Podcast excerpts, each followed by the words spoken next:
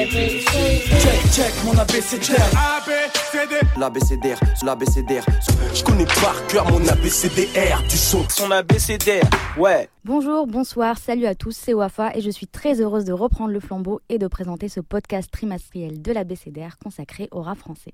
Alors au programme, nous allons revenir sur les sorties de ces trois derniers mois, entre, entre les retours les plus attendus, ceux qui viennent confirmer des espoirs, ceux qui créent la surprise ou ceux qui nagent définitivement toujours à contre-courant. Ce deuxième trimestre de l'année a été très riche en sorties. PNL, Nekfeu et Joule ont fait un retour remarqué en monopolisant les écrans, les monuments et même les routes de France. Nino a fait encore plus de feats placés dans tous les tops qui existent et Fuck le 17 passe même dans les mariages, et oui. Alors pour évoquer tout ça, je suis évidemment entourée par mes collègues de l'ABCDR qui ont préparé leurs meilleures analyses pour l'occasion.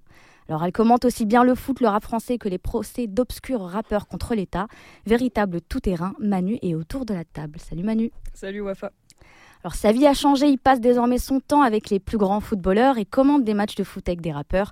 Tout ça entre deux séances de pétanque. Brice est avec nous. Salut, Salut Wafa, très content d'être avec vous. J'adore ta vie Brice. pétanque et foot, quelle vie. Convoité par tous les médias, il a fait l'objet d'un très beau transfert en cette fin de saison. Mais ne vous inquiétez pas, il est toujours fidèle à l'ABCDR. Je l'ai remplacé, mais il n'est pas sur le banc. C'est Raphaël. Salut Raphaël. Forever. Salut Wafa. Ravi de te voir au micro. Merci. C'est notre meneur, atout décisif et indispensable dans les arrêts de jeu. Il sait nous motiver et nous tacler quand il faut pour qu'on atteigne notre but. C'est Zo. Salut Zo. Salut. Tu as un très beau bob, euh, Zo. Toujours. Recru à la force tranquille, il a la sagesse d'un philosophe et l'endurance de Matuidi sur une piste de danse. C'est ce qu'on m'a dit. Je, n'étais pas là. Véridique, véridique. Ça. Léon est avec nous. Salut Léon. Salut Wafa. Et aujourd'hui, on a un invité à nos côtés. Alors, il intervient dans l'excellent podcast Gimmick du Poste Général, l'un des derniers espaces où les rappeurs peuvent freestyler. C'est le dénicheur officiel des nouveaux, des nouveaux talons talent francophone. Alors j'ai essayé de te comparer à un sélectionneur pour rester dans le foot, mais comme je ne m'y connais pas du tout en réalité, j'ai préféré m'abstenir. Ça va, Ismaël Ça va très bien. Si tu devais te comparer à un sélectionneur. Oh, c'est dur comme question. Euh, je sais pas. sais pas. Hervé Renard. Meilleure réponse. Bienvenue. Merci beaucoup. Merci pour l'invitation. Du coup, on va commencer directement par toi, Hervé Renard. En plus, euh, le Maroc joue ce soir au moment où on enregistre. Voilà, c'est ça, ça commence très bien. Euh, on va commencer par ton coup de cœur de ces trois derniers mois. Ok. Eh ben moi, mon coup de cœur, c'est le premier gros projet de Gidma qui s'appelle euh, Monsieur Fuego et qui est sorti là au mois de juin.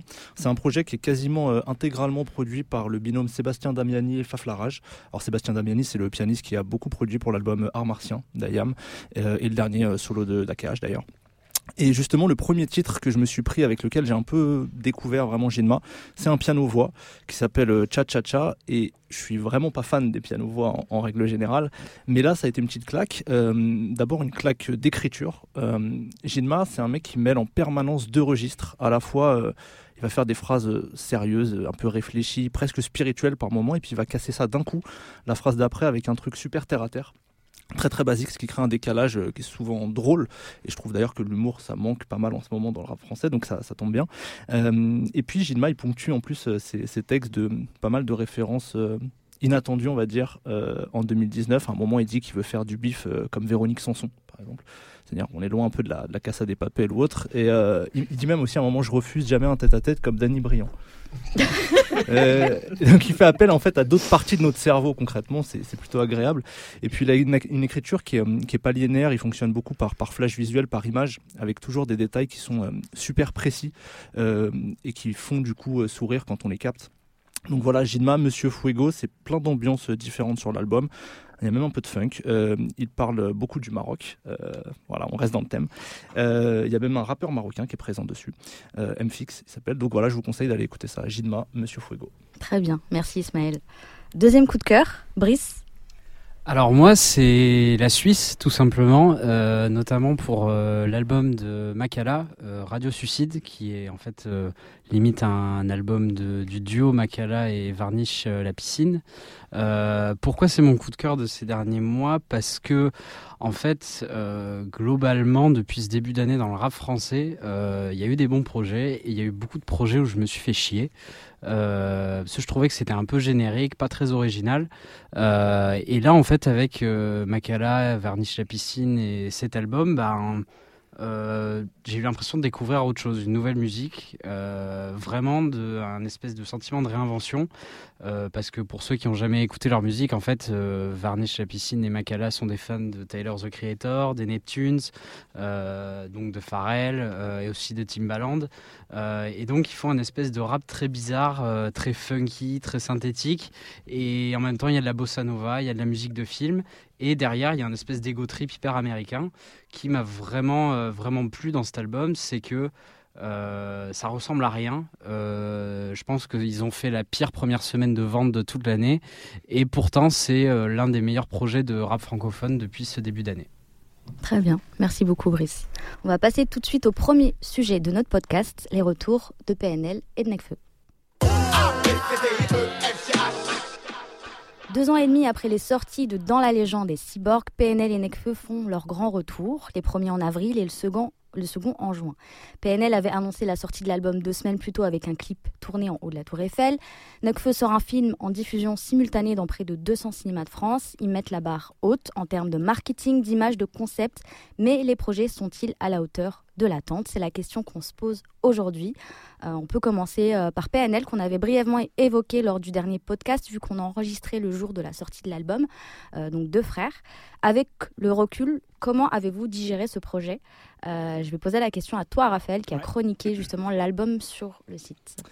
Eh bien écoute, comme j'ai eu l'occasion de, le dire dans cette chronique, je trouve que cet album de, PNL est, est, tout à fait remarquable parce que c'est une, c'est une c'est une vraie progression en même temps qu'une qu'une évolution euh, de leur, euh, de leur identité musicale. Euh, on, est, on a complètement, enfin, on n'a pas tout à fait quitté ce qui faisait leur, leur identité, c'est-à-dire ce, rap de, de bicraveur un peu déprimé. Il y a toujours ce truc d'être effectivement un peu un peu abattu, mais là c'est plus abattu par, euh, euh, par les répercussions du succès qu'ils ont connu, par euh, le fait d'être enivré par, les, sommets. et donc, je trouve qu'ils mettent très bien ça en mots et en musique sur cet album. Il y a, une espèce de sentiment de paradis perdu par moment sur cet album par rapport à leur enfance, par rapport à leur cellule familiale. Il euh, y, a quelque chose de beaucoup plus autobiographique qu'avant.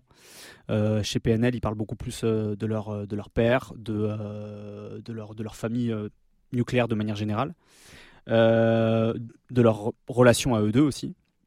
et en même temps, il y a aussi ce ce truc, cette espèce de, réflexe justement de, revenir beaucoup plus à, eux-mêmes et euh, ils, partagent beaucoup de, souvenirs d'enfance notamment, euh, beaucoup plus qu'avant. Alors il y avait toujours quelque chose d'un peu euh, infantilisé chez PNL quand ils faisaient des références à, à ou à, ou à, des dessins animés de leur enfance, euh, au Roi Lion aussi. Mais euh, là, je trouve qu'il y a, y a beaucoup de. Ils parlent beaucoup au passé en fait. Avant, ils étaient, on était toujours avec eux, les pieds dans le présent, euh, avec eux dans le hall. Et là, il y, a, quelque chose de beaucoup plus. un regard beaucoup plus, beaucoup plus distant finalement sur leur, sur leur passé. en même temps que bah, racontent au présent le fait de. le fait de de revenir un petit peu, voilà, comme je le disais, des sommets. Et euh, je trouve qu'en termes en euh, ça, ça multiplié par 10 en fait la proposition qu'ils faisaient avant. Euh, parfois, je pouvais trouver que les, les, albums tournaient un peu un petit peu en rond. Je trouve qu'il y a une vraie, une vraie variété sur, sur cet album qui est pourtant assez long. Je ne sais plus combien de titres il fait, il doit en faire 16 ou 17, je crois peut-être même plus. Euh, mais je trouve qu'il y a une vraie, euh, une vraie variété en fait dans, dans, dans, le style musical qui mine de rien, ils ont presque créé en fait, qu'ils ont porté à bout de bras en France. Alors ensuite il y a plein de plein de d'artistes qui, euh, qui ont qui ont essayé de, de, répliquer leur formule et puis ils ont aussi plein plein d'artistes dans leur sillon aussi dans dans, dans, dans QLF qui qui ont qui ont qui ont essayé aussi de, de personnaliser la, la formule qu'ils ont amenée. mais je trouve voilà que c'est beaucoup plus abouti qu'avant même textuellement, je trouvais qu'il y avait des facilités, euh, facilités dans le sens un peu de, de, fainéantise en fait chez, chez PNL, ce qui, aussi pouvait faire aussi, euh, aussi leur charme. Mais là, je trouve que c'est beaucoup plus, fin en termes d'écriture, en termes de, euh, transmission d'émotions aussi. Donc, moi qui n'étais pas forcément un énorme fan de PNL au départ, même si je pense, comme beaucoup de monde, je me suis pris une claque avec le monde ou rien. là, j'ai été charmé vraiment du début à la fin et je trouve qu'il y a des.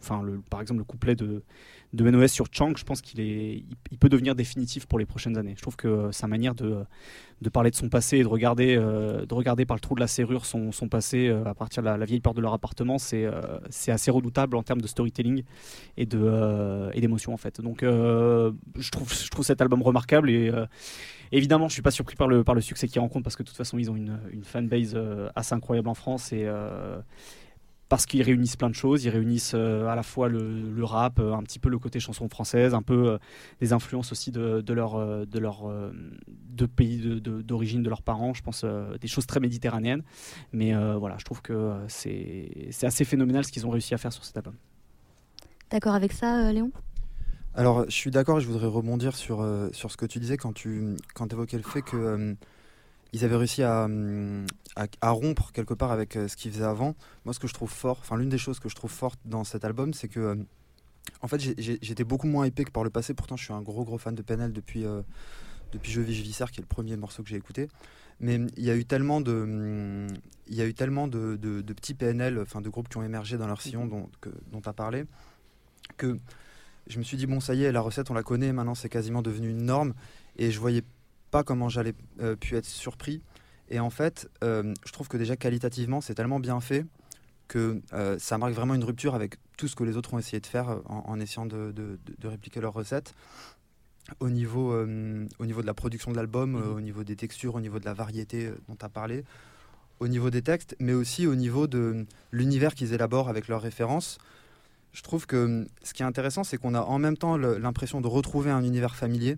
On retrouve déjà les, les comment dire les espèces de jalons qu'ils ont posés euh, les, ouais. voilà les cafards euh, VR même s'il est moins présent et tout ça et en même temps euh, donc il y a cette cohérence et en même temps ils agrandissent le palais on, voit qu'on est monté un étage au-dessus ils en rajoutent par petites touches ou alors ils restent dans, dans, les mêmes univers par exemple Zelda mais ils se mettent à parler d'autres choses du, du, même univers ça, c'est la première chose. Et je voudrais aussi rebondir sur l'expression paradis perdu que tu as évoqué.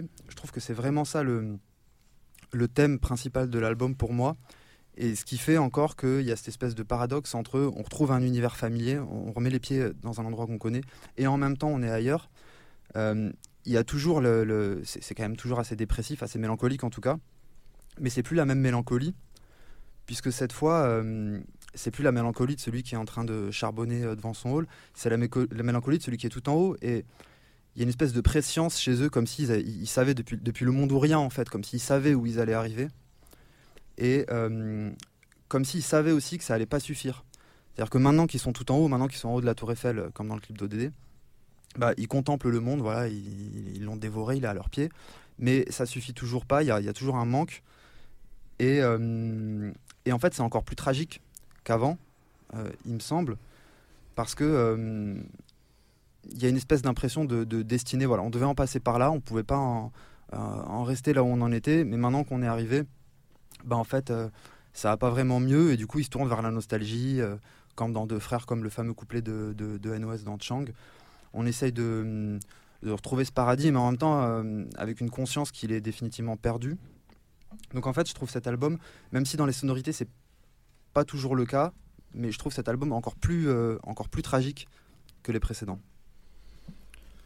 moi, il y, a une, interview qui a nourri, je pense, mon, euh, écoute de l'album et ma vision de l'album. Ça n'a rien à voir. En plus, c'est une interview de, de, Dr. Dre, qui est lui aussi rare euh, dans les médias, euh, faite par LL Cool J, donc doublement intéressant. Et dans cette interview-là, il explique, Dr. Dre, qu'il est dans une telle position aujourd'hui où il a tout conquis artistiquement, financièrement, mentalement, qu'il est dans la liberté absolue de pouvoir se lever le matin et de faire ce qu'il veut il peut créer comme il l'entend. Et du coup, il est passé dans une sorte de recherche un peu interne de sa créativité. Euh, il dit un truc très fort, il dit que euh, il est à la recherche de quelque chose qui n'est pas encore sorti en lui, une sorte de créativité ultime qui n'était pas encore sortie. Et je trouve que à l'écoute de l'album de PNL, moi c'est ce que j'ai ressenti, c'est-à-dire qu'ils avaient tout conquis avec eux dans la légende. Et justement, il y a une sorte de révolution copernicienne un peu qui s'est opérée où visent plus le monde, mais ils visent eux-mêmes par rapport à ce que tu disais, Raph, Sur l'autobiographie, c'est évidemment beaucoup plus présent. Ils parlent même, et tu le dis dans ta chronique, de, rédemption euh, pour une des premières fois. Euh, et je trouve que c'est ça, c'est en ça que cet album est une réussite, c'est que ils ont considéré qu'il y avait un après le sommet et que l'après le sommet c'était eux-mêmes et c'était une quête de, de, de se, vraiment se définir et de voir ce qu'ils ce qu'ils peuvent créer en eux. Et pour boucler avec, le, avec la comparaison Dr. Enfin qui n'est pas vraiment une comparaison d'ailleurs, mais lui il explique que il est en pleine maîtrise du temps Dr. Dre dans cette interview-là, et que quelque part ça l'angoisse un petit peu parce que euh, bah, il a plus la pression euh, du temps qui pèse sur lui pour créer, pour sortir des choses de lui. On s'en est rendu compte avec le fameux detox. Ouais. Euh, et, et, en fait, je pense que PNL, il y a encore un nouveau, un nouveau continent pardon, qui vient de s'ouvrir avec eux, parce que le, le, temps est un thème central, je pense, de cet album-là. Et et je pense que ça va les amener à faire euh, de très belles choses encore. Parce qu'il y avait cette thématique de se dire est-ce que est-ce que c'est pas le dernier album de PNL est-ce qu'ils ont pas ça y est tout touché? Je pense que non justement par le, euh, le traitement du temps il y, a pas mal de choses intéressantes qui peuvent venir.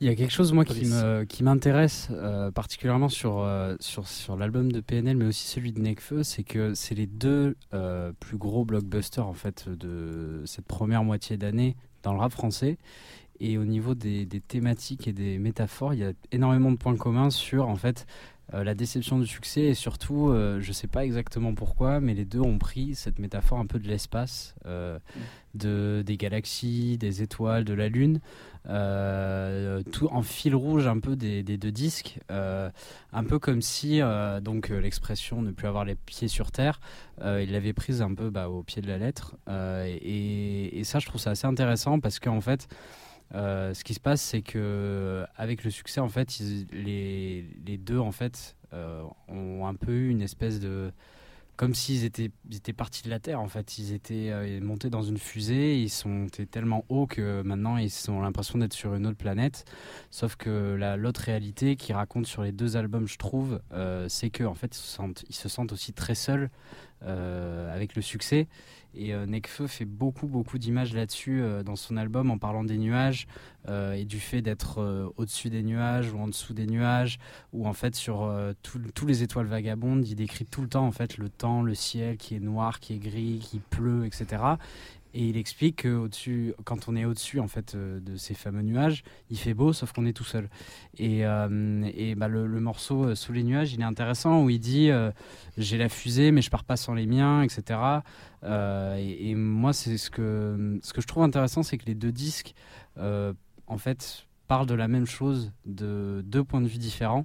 et musicalement, ils ont pris aussi deux, deux angles différents. Et euh, au niveau des attentes entre les deux, parce que je, mélange un peu beaucoup les deux, je trouve que PNL, en fait, ont, ont un peu. Euh, ont plu à leurs fans et, vont aussi mettre une claque aux autres. Là où Nekfeu va, va très bien contenter ses fans, mais il a fait en fait euh, du Nekfeu. Euh, c'est pas forcément un défaut. Moi, j'aime beaucoup sa musique, donc ça me dérange pas. Mais évidemment, on a envie que ça soit un disque qui change des choses. Et euh, c'est peut-être pas le cas, sauf que quand même musicalement, il y a vraiment énormément de choses à l'intérieur. Euh, là où PNL, en fait, euh, c'était mon, mon, ami Nicolas Pellion qui en parlait très bien dans le podcast No Fun. en termes d'exigence, de travail, de précision, ils ont un peu rappelé à tout le monde que la, musique, c'est vraiment du travail et et c'est ça, en fait, je pense, la vraie démarcation sur l'album de PNL, c'est euh, dans la précision, dans le détail, dans l'exigence. Euh, ils se sont mis une barre au-dessus des autres. Euh, et je pense que là, dans le rap français, euh, ça doit un peu réfléchir en fait sur quand on fait un album, est-ce qu'on fait des, morceaux un peu à la chaîne et on en garde 20 ou est-ce qu'on se concentre sur quelques morceaux et on les travaille, les retravaille, les retravaille? J'en ai eu un peu la preuve en discutant avec, avec un artiste qui avait bossé aussi avec NKF et ils avaient discuté un peu du travail avec PNL. Et, euh, et, elle me racontait que dans, dans leur discussion, bah, en fait, euh, NKF expliquait qu'avec PNL, il avait, il avait rarement vu des, des types qui restaient aussi longtemps euh, sur chaque morceau, sur chaque mix. ils restaient assis à côté de lui et ils écoutaient genre chaque seconde du mix et ils changeaient, ils remodifiaient, ils revenaient, ce que plein d'autres artistes ne feraient peut-être pas. Et je pense que ce qui vraiment fait que Deux Frères est un album qui, est une réussite sur tous les plans et pas que pour ses fans, c'est en fait cette espèce d'exigence qu'il y a dans euh, la musique et euh, dans les mélodies, dans le travail sur le détail, le mix, etc. Moi je trouve. Justement, en termes d'attente, qu'est-ce qu'on attend finalement de, des artistes qui arrivent à cette échelle euh, après euh, deux, trois ans d'absence? Est-ce qu'on attend d'eux qu'ils fassent, qu'ils poussent au maximum ce qu'ils savent vraiment faire, ce qu'on a aimé d'eux, qu'ils explorent, qu'ils explorent autre chose, ou finalement qu'ils essaient de trouver un équilibre entre les deux? Bah, Vas-y, Brice. Non, je vais faire vite, mais euh, ça, je pense en fait, le truc, c'est que ça, ça, dépend de chaque personne je sais qu'il y a des gens qui sont fans d'un artiste et ils vont juste attendre qu'il continue à explorer ce qu'il sait faire. Euh, et il y en a d'autres qui vont vouloir que cet artiste se réinvente, euh, fasse d'autres choses. Moi, c'est un peu plus mon cas, tu vois. Et le seul petit bémol que je peux faire à deux frères, et le problème c'est que c'est un bémol qui est totalement subjectif et pas objectif, c'est que euh, ça reste la formule PNL sauf sur la fin de l'album où je trouve qu'il y a des moments où ils se mettent vraiment en danger sur euh, menaces notamment sur déconnecté où là c'est autre chose. J'ai l'impression de découvrir autre chose de, de, PNL et c'est là je les trouve vraiment les meilleurs. Enfin la, fin de deux frères pour moi c'est la plus intéressante. Mais après je comprends tout à fait et je pense qu'autour de la table il y a des, des, gens qui sont comme ça. Ils préfèrent que euh, un artiste reste un peu dans ce qu'il sait faire de mieux et l'explore au maximum. Et par exemple, sur Nekfeu, sur les étoiles vagabondes, c'est exactement ça. C'est-à-dire que euh, il a trouvé sa formule en fait avec euh, Cyborg. Et quand on écoute du coup euh, les trois albums de Nekfeu, on comprend que Feu, c'était pas un album dont il est entièrement satisfait aujourd'hui. Et en fait, sur les étoiles vagabondes, eh ben, il explore encore plus loin ce qu'il avait trouvé là où il s'était mm. trouvé sur Cyborg. Ouais, un, effectivement, je trouve aussi que, ce, que Les Étoiles Vagabondes, c'est un, un, album sur lequel il maximise totalement son style euh, quitte à euh, accentuer aussi ses défauts en quelque sorte. Là où je trouve que PNL ont réussi à, gommer justement leurs défauts, je trouve que euh, précisément sur, sur les étoiles vagabondes, les, défauts qui, font, qui font aussi le charme et la personnalité de la musique de Nekfeu, hein, cette espèce de naïveté, une certaine innocence justement dans, sa manière de, de, porter un regard sur le monde. je trouve qu'il y a une je trouve que c'est complètement maximisé. C'était déjà le cas sur Cyborg, euh, notamment quand il fait des, commentaires un peu sociopolitiques. Là, je trouve que c'est encore c'est complètement maximisé justement sur, sur cette naïveté, euh, ce qui est pas mal en soi. C'est juste que je pense que ça, ça peut être clivant chez certaines personnes. Euh, Par contre, musicalement, du coup, des fois, c'est aussi maximisé. Quoi, ah, bah, c'est absolument maximisé. Là, je, trouve que précisément, c'est peut-être l'une des notes hautes de, cette, de, cette, de ce album double, double album, je sais pas comment on peut, l'appeler, de, de Necfeu, c'est que, euh, c'est que je trouve que c'est vraiment euh, un aboutissement de, des choses qu'il a expérimentées sur, euh, sur Cyborg. là où Feu, c'était une, c'était une célébration en quelque sorte de de son statut de, jeune nouvelle star du rap, à la fois en solo et aussi en groupe. Il y avait, il y avait une sorte de célébration du, parcours accompli. Et, il y avait notamment le, morceau avec Ed Sheeran, dont, j'ai oublié le titre, mais, qui mais, qui était vraiment ce truc de je, je, peux pas, peux pas célébrer tout seul tout ça. Il y avait vraiment ce truc-là. Euh, là, effectivement, il y a la solitude, comme tu le disais, Brice, et en même temps, on sent que euh, Cyborg, ça a été une première étape dans le fait de dire, je, vis finalement assez mal ce qui m'arrive. Là, on est complètement dedans sur euh, sur sur les étoiles vagabondes. Et, c'est en ça que c'est maximisé. Après, sur ce que tu disais par rapport aux, aux, attentes Wafa, effectivement, je pense que ce qu'on peut attendre d'artistes comme cela, c'est à la fois de de, développer, je pense, une esthétique, mais en même temps de se mettre aussi un petit peu en danger. Euh, d'une certaine manière, je trouve que Necfeu a essayé de le faire parce qu'il essaie des nouvelles choses, parce qu'il est arrivé avec cette stratégie, alors, parce qu'on est aussi dans des artistes qui pensent beaucoup à leur stratégie, on l'a vu avec mm. PNL, avec euh, ce 24 heures de, YouTube que certains autour de la table ont eu la patience de regarder. Ah, quel bonheur, quel bonheur Les gars, il y a une plaquette de shit dans l'espace On l'a vu avec leurs clips, euh, on l'a vu avec toutes les opérations marketing que les uns et les autres ont fait, d'ailleurs, même tout à l'heure en introduction, tu parlais de Joule. Euh, on, sent qu'ils essayent aussi de, se mettre, alors je dirais pas en danger, mais d'essayer de faire de nouvelles choses. Euh, je pense que Necfeu a aussi essayé de le faire avec euh, cette, euh, cette histoire d'album évolutif. voilà. Il y, a, alors, il y a déjà l'album qui sort au moment de la sortie du film, ce qui était plus ou moins attendu, je pense. Mais alors, il y a vraiment le coup de l'album surprise qui est une expansion. Par contre, et c'est là où je rejoins Brice, par rapport au fait de travailler, d'être concis, d'aller jusqu'au bout de sa démarche, je trouve que c'est là où ça pêche peut-être pour Necfeu. C'est-à-dire que je pense que Les Étoiles Vagabondes seul, c'est un très bon disque qui se tient assez bien tout seul, même très bien tout seul. Je, pense que c'est d'ailleurs pour moi le meilleur album de Necfeu. Euh, là où en fait avec Expansion, je trouve que d'un seul coup en fait il brouille complètement tout ce qu'il a tout ce qu'il a voulu dire en fait. Je pense en termes de, démarche artistique, c'est-à-dire que d'un seul coup effectivement, il y a des morceaux qui sont liés. On, sent qu'il y a un travail sur, sur l'agencement de, de vouloir expliciter certaines choses d'un morceau à un mmh. autre. Mais précisément, en fait, je pense que l'album Les Étoiles Vagabondes et les morceaux tels qu'ils étaient, ils se suffisaient en eux-mêmes, et que là, ça brouille beaucoup de choses en fait dans, la compréhension de, de l'œuvre de, de, de Nekfeu, en tout cas sur cet album-là. Donc là-dessus, je trouve que il est un cran en dessous de, ce qu'a réussi à faire PNL. C'est-à-dire où là, ils ont sorti un album. Euh, alors, effectivement, il y a la stratégie PNL avec toujours deux albums, avec un, morceau bonus. Bon, à la limite, ça, c'est cadeau pour leurs fans, voilà. Euh, mais euh, ouais, c'est là où je trouve où, à la limite, Nekfeu, il est un petit peu en dessous de, ce truc-là, d'aller jusqu'au bout, en fait, d'une démarche et d'avoir cette, cette, démarche de, travailler à fond. Euh, et d'ailleurs, pour le coup, cette espèce de réédition avec quatre morceaux en plus, bon, ça, moi, ça, ça, m'emmerde un petit peu en fait. Oui. Voilà. J'allais dire, moi, je pense exactement l'inverse de toi. Je pense que l'expansion chez Necfeu est complètement réussie parce qu'elle s'intègre dans euh, la cohérence ouais, absolument, du disque. Je pense que c'est exemplaire en termes de transition. Euh, cet album de Necfeu, y compris en fait dans l'expansion qu'il rajoute pour redonner des exemples, il y a euh, le passage de Écrire à ciel noir, par exemple. c'est très fort. Écrire, c'est la première action d'un homme privé de liberté qui euh, poursuit l'anaphore en fait, du titre d'avant. Il y a le passage du feat avec Vanessa Paradis à premier pas, euh, qui finit par une sonnerie de réveil. Et après, il enchaîne 11h mm. du mat, Nouvelle-Orléans, etc. Mm. Je trouve que c'est exemplaire sur la point de vue de transition. Là où PNL, mon, alors que je suis une méga fan de PNL, et qui m'ont bouleversé avec deux frères, réellement, la sophistication du mixage et surtout les thèmes abordés. Tu parlais de Chang d'NOS, mais aussi euh, euh, de Zulu Chang de Ademo. Euh, ce qui m'a un peu saoulé, c'est le côté, la focale prise sur leur stratégie marketing et de communication, là où moi c'est vraiment quelque chose, je suis allergique à ça en fait. Virgil Abloh, les trucs comme ça, je dirais, mais c'est bon, on va faire un, un, master de, je sais pas, marketing, de trucs, des conférences aux États-Unis sur le sujet. Mais en fait, c'est cette focale titrée vers ça euh, là où j'ai l'impression que chez Necfeu, il le fait pas que pour le streaming. En tout cas, il ne donne pas cette impression-là. Euh, et après, des fois sur PNL, je me dis oui, mais en même temps, c'est cohérent avec leurs propos. Il y a cette idée que justement, ils sont tellement mal que euh, précisément parce qu'il y a cette continuité entre la, la condamnation à la vente, c'est-à-dire avant, bah, ils vendaient euh, de la drogue, on va dire, et maintenant. Oh oui, c'est pas que on va dire, hein. on peut y aller. Désolé. C'est mignon. c'est un peu limite. Pas de censure ici. On va mettre un bip sonore. euh, ils vendaient, voilà. Il y a des gens ici qui, qui peuvent euh, peut-être en parler, mais. pas moi. Personne ne vend de la drogue autour de cette table, Manu. Non, et euh, entre cette continuité-là et, euh, et, après le fait de vendre son intériorité, ses sentiments, etc., qui explique complètement leur espèce de dégoût, l'impression que rien n'est authentique, euh, etc.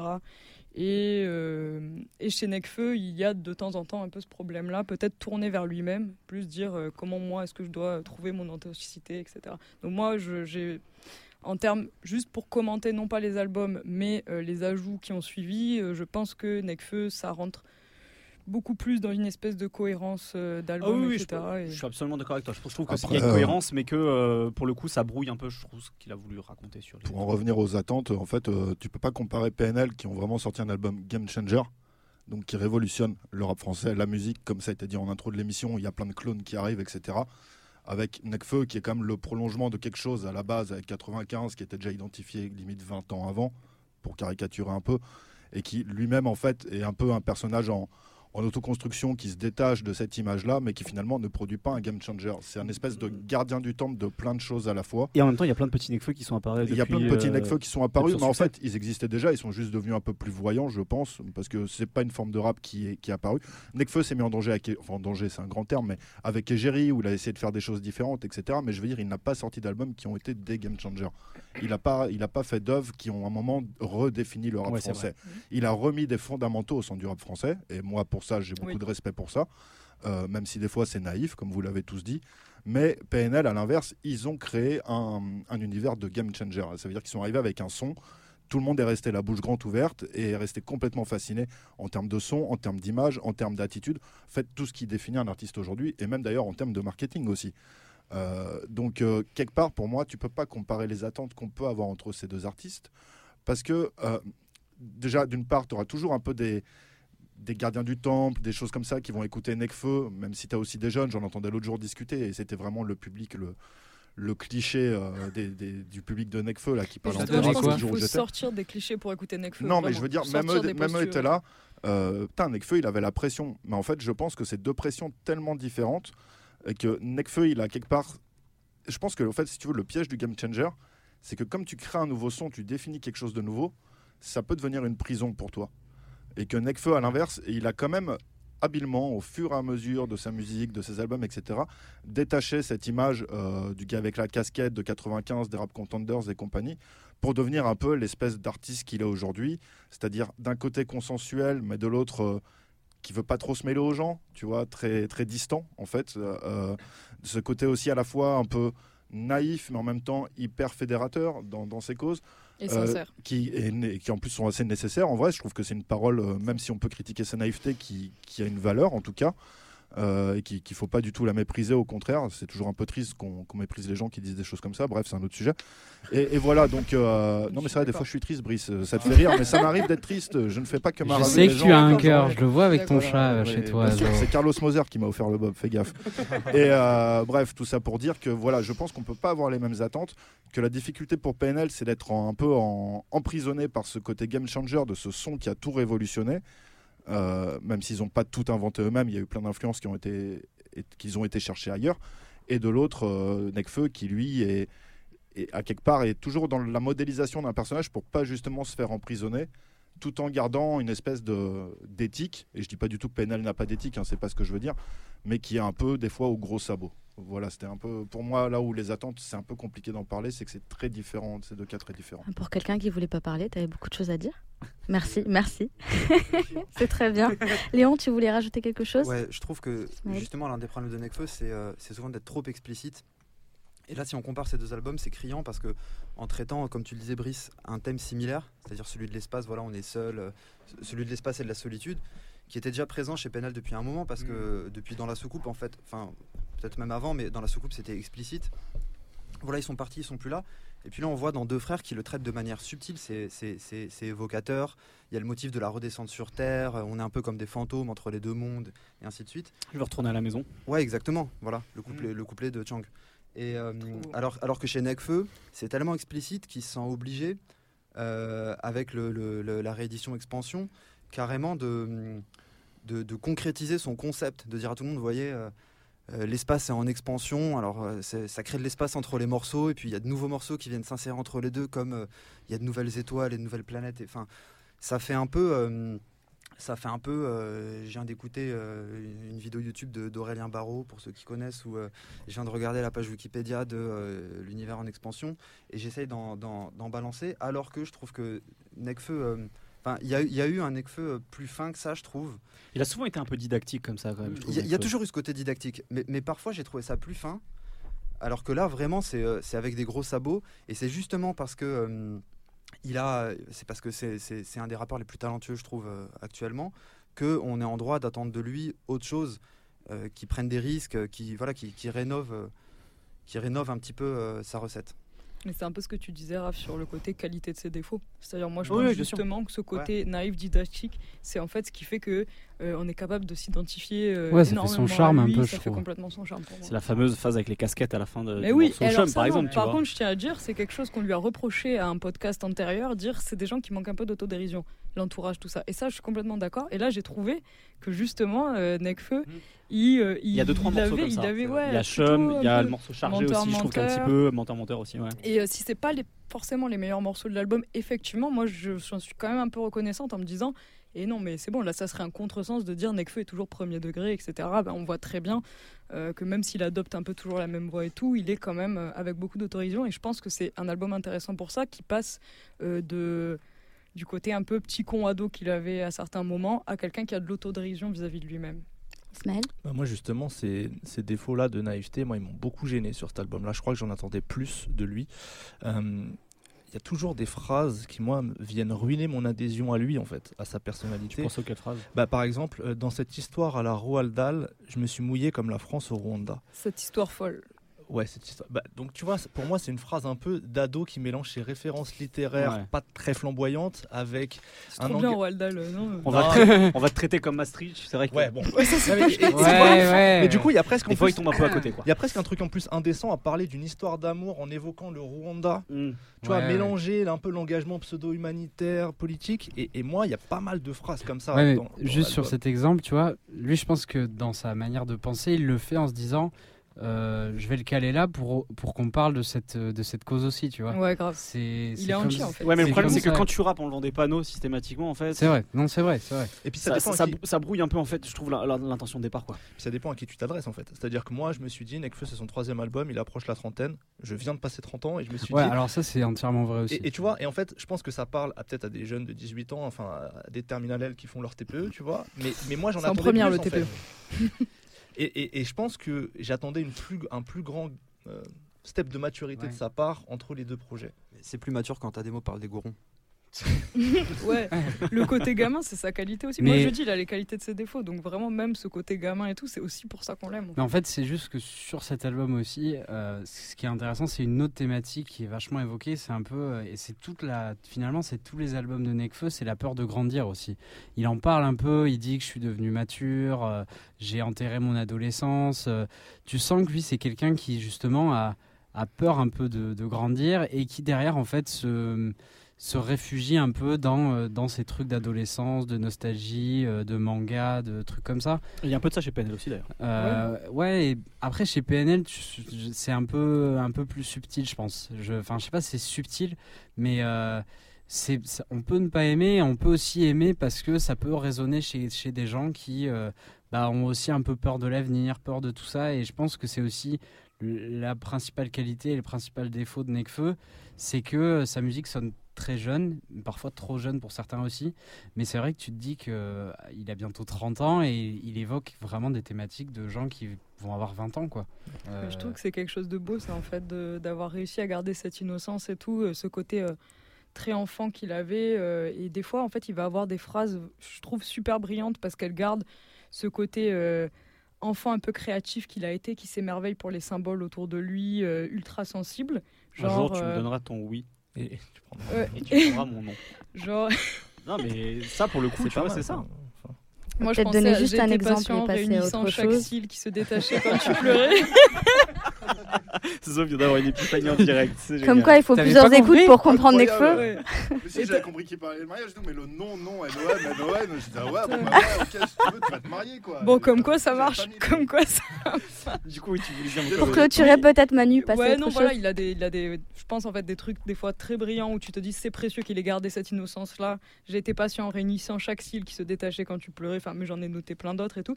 Et parfois effectivement des trucs qui justifient le compte Twitter parodique très drôle phrase de Nekfeu genre. Merci de la Je viens d'apprendre par rapport au racisme, racisme, mec, mais c'est grave. c'est grave nul. Et voilà, mais bon, c'est pour ça qu'on l'aime, c'est pour ça qu'on l'aime. Voilà, allez voir ce compte Twitter, il est très drôle. Merci en tout cas pour toutes ces analyses euh, très complètes. J'aurais pu vous laisser parler des heures, Ouais. mais il faut bien qu'on passe à autre chose. On va passer tout de suite à deux autres coups de cœur. Léon, quel est ton coup de cœur? Alors mon coup de cœur, c'est euh, l'album de Mazou. Mazou, c'est euh, un ex-membre du collectif Lyonzon dont on va parler tout à l'heure. Membre aussi de, hum, du trio euh, Lignonnaire Mob, donc c'est des Lyonnais si je me trompe pas, avec, Ouais. euh, avec Rola qui est le producteur et Sosama. Et euh, il a sorti, alors c'est un rappeur qui est très productif, je pense qu'il doit être, j'ai pas compté, mais à une dizaine de projets peut-être Bon, comme tout Lyonzon, je pense. comme tout Lyonzon. ouais. Et euh, en mai, il a sorti Dualité, qui est, euh, qui est un projet très, euh, très dense en fait, euh, avec euh, des grosses basses 808, une voix grave, plus grave que sur ses précédents projets. C'est quasiment chuchoté sur certains sons. Ça rappelle un peu, pour les influences US, Zimoni ou, ou, Drish Pablo. En français, c'est- moi, ça m'a rappelé un peu Bitsu.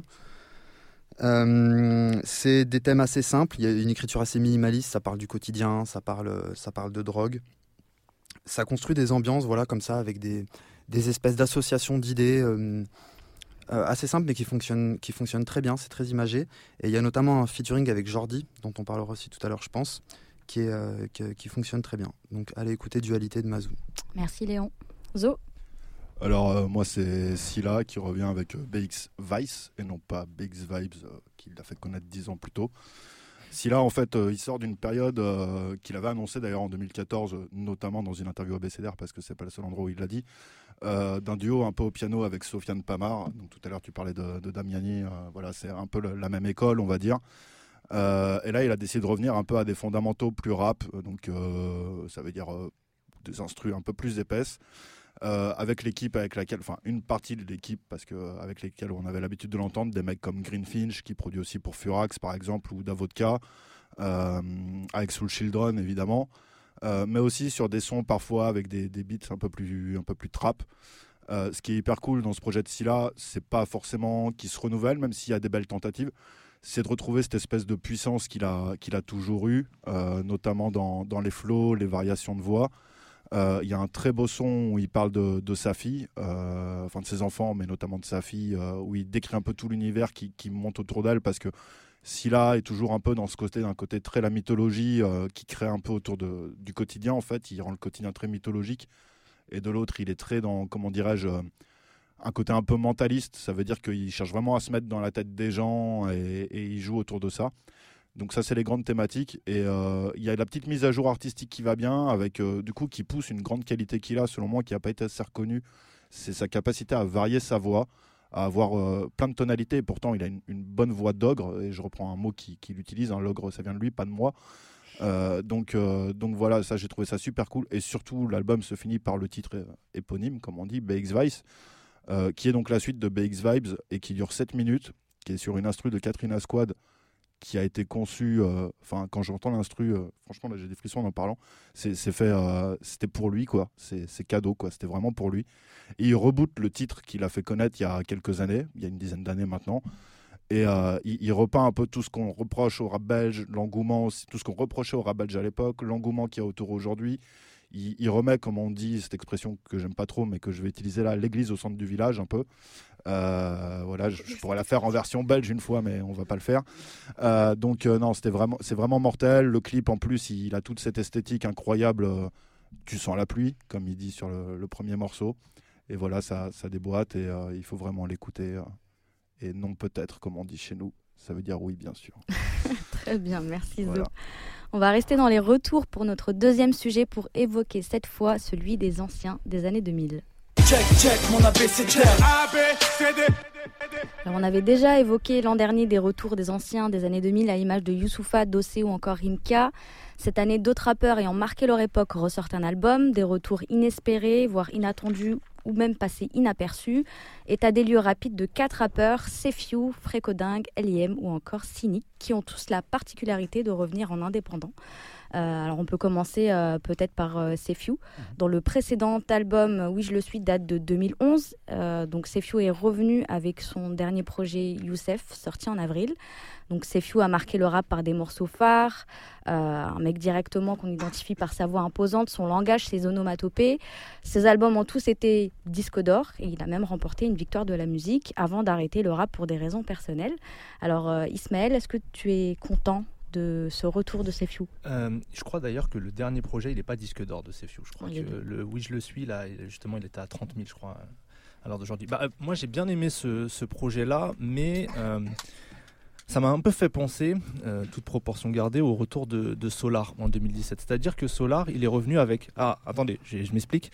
Il est revenu avec un album qui a, qui a les, selon moi, hein, qui a les qualités et les défauts de Solar, mais le problème, c'était l'époque dans laquelle il l'a sorti. Et je pense que pour Sefiu, c'est un peu la même chose, c'est-à-dire qu'il est revenu avec ce qu'il savait faire. Mais sauf que le problème, c'est que l'époque a changé sur deux plans. Euh, sur la forme, Sefiu, c'est quelqu'un qui, euh, quand il arrive en, 2000, au milieu des années 2000, euh, c'est quelqu'un qui apporte, qui arrive dans un, dans un milieu euh, très normé, avec des frontières très strictes, et lui, il apporte une sorte de, folie hors de ce cadre-là, hors de ce carcan-là. Il était avant-gardiste, et, et, du coup, aujourd'hui, sur la forme, il est juste lambda parmi les autres, et donc il a il remplit plus le besoin qu'il remplissait à l'époque de, de de se libérer d'un certain nombre de, codes ou de carcans, puisque le rap aujourd'hui, on n'a plus tellement. Et sur le fond, euh, alors ça m'a fait plaisir d'entendre euh, une façon de, parler de l'immigration ou de la vie en cité dont, on n'en parle plus de cette manière-là aujourd'hui. Ça, ça m'a fait plaisir d'entendre euh, ses formulations à lui et, sa vision, son point de vue. Mais il fait d'ailleurs des constats qui sont toujours valables et toujours justes et même pertinents. Le problème, c'est qu'on n'a plus envie de les entendre comme ça aujourd'hui. Euh, en tout cas moi personnellement, euh, des gros blocs euh, monotones, très sombres, comme ça, je pense que c'est plus, le, c'est plus la tonalité de l'époque. Son album, il sort une semaine après suite PNL et je pense que voilà, PNL apporte un truc où il témoigne d'une société plus nihiliste. justement, c'est pas ce qui dénote avec son retour, le fait qu'on réentende des choses qu'on n'entend plus? Et tu veux dire que ça serait négatif Non, justement, que ça peut être positif. Bah, franchement, moi, j'ai passé, j'ai pas passé des mauvais moments en écoutant cet album-là, mais je, c'est plus exactement la musique que j'écoute euh, là-dessus, et, et du coup, c'est un peu dur à digérer je trouve. Je sais pas si on peut digérer euh, comme à l'époque un, album de Sefiu euh, comme ça aujourd'hui. Euh, il y a un petit côté cheesecake, quoi, un peu bourratif, tu vois.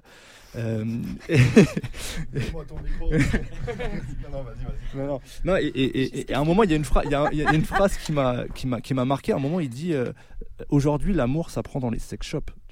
Genre, il y a toujours, il y a toujours des phrases what the fuck chez ces Non, mais ce que je veux dire, c'est que c'est pour montrer la déconnexion temporelle, je trouve, tu vois, avec maintenant. je, je, sais pas, chez Sefiu, pour moi, il y a toujours eu non, je, propose que Wafa, tu gardes ton micro, on va se le partager avec, avec Zo, pire des cas, ce sera peut-être plus simple. Euh, je trouve en fait chez, chez Sefiu, il y a toujours ce truc-là où, où, il y a des phrases où on se disait, mais, mais d'où tu les sors, c'est trop bizarre quoi. Il y, a, toujours ce truc un peu what the fuck en fait, où on se grattait un peu la tête, tu vois, chez Sefiu. Euh, je, suis d'accord avec toi globalement sur le constat, c'est-à-dire qu'effectivement, euh, on retrouve en fait ce qui fait les particularités de Sefiu, c'est-à-dire ce sont très claustrophobes, ce, ce style de rap très très brute de décoffrage quoi avec avec cette voix caverneuse dont, parlait Wafa euh, dans, son introduction.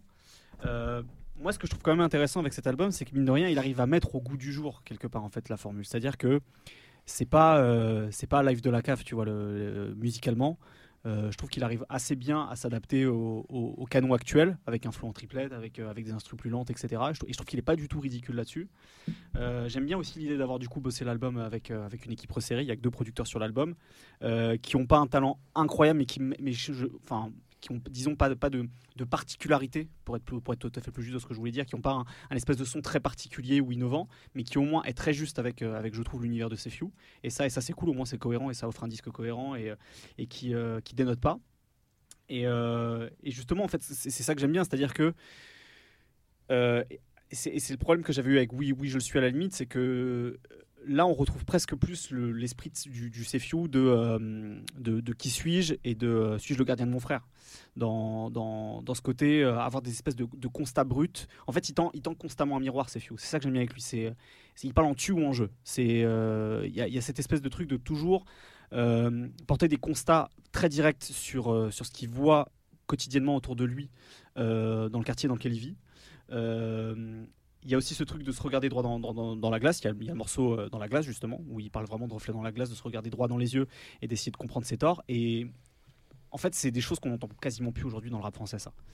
Et, du coup, en fait, ça m'a fait du bien, moi, d'écouter cet album. Euh, d'autant que l'album est relativement court, en plus, comparé au canon du rap français euh, à l'ère du streaming, où on a 20, 20 jusqu'à 22 morceaux parfois.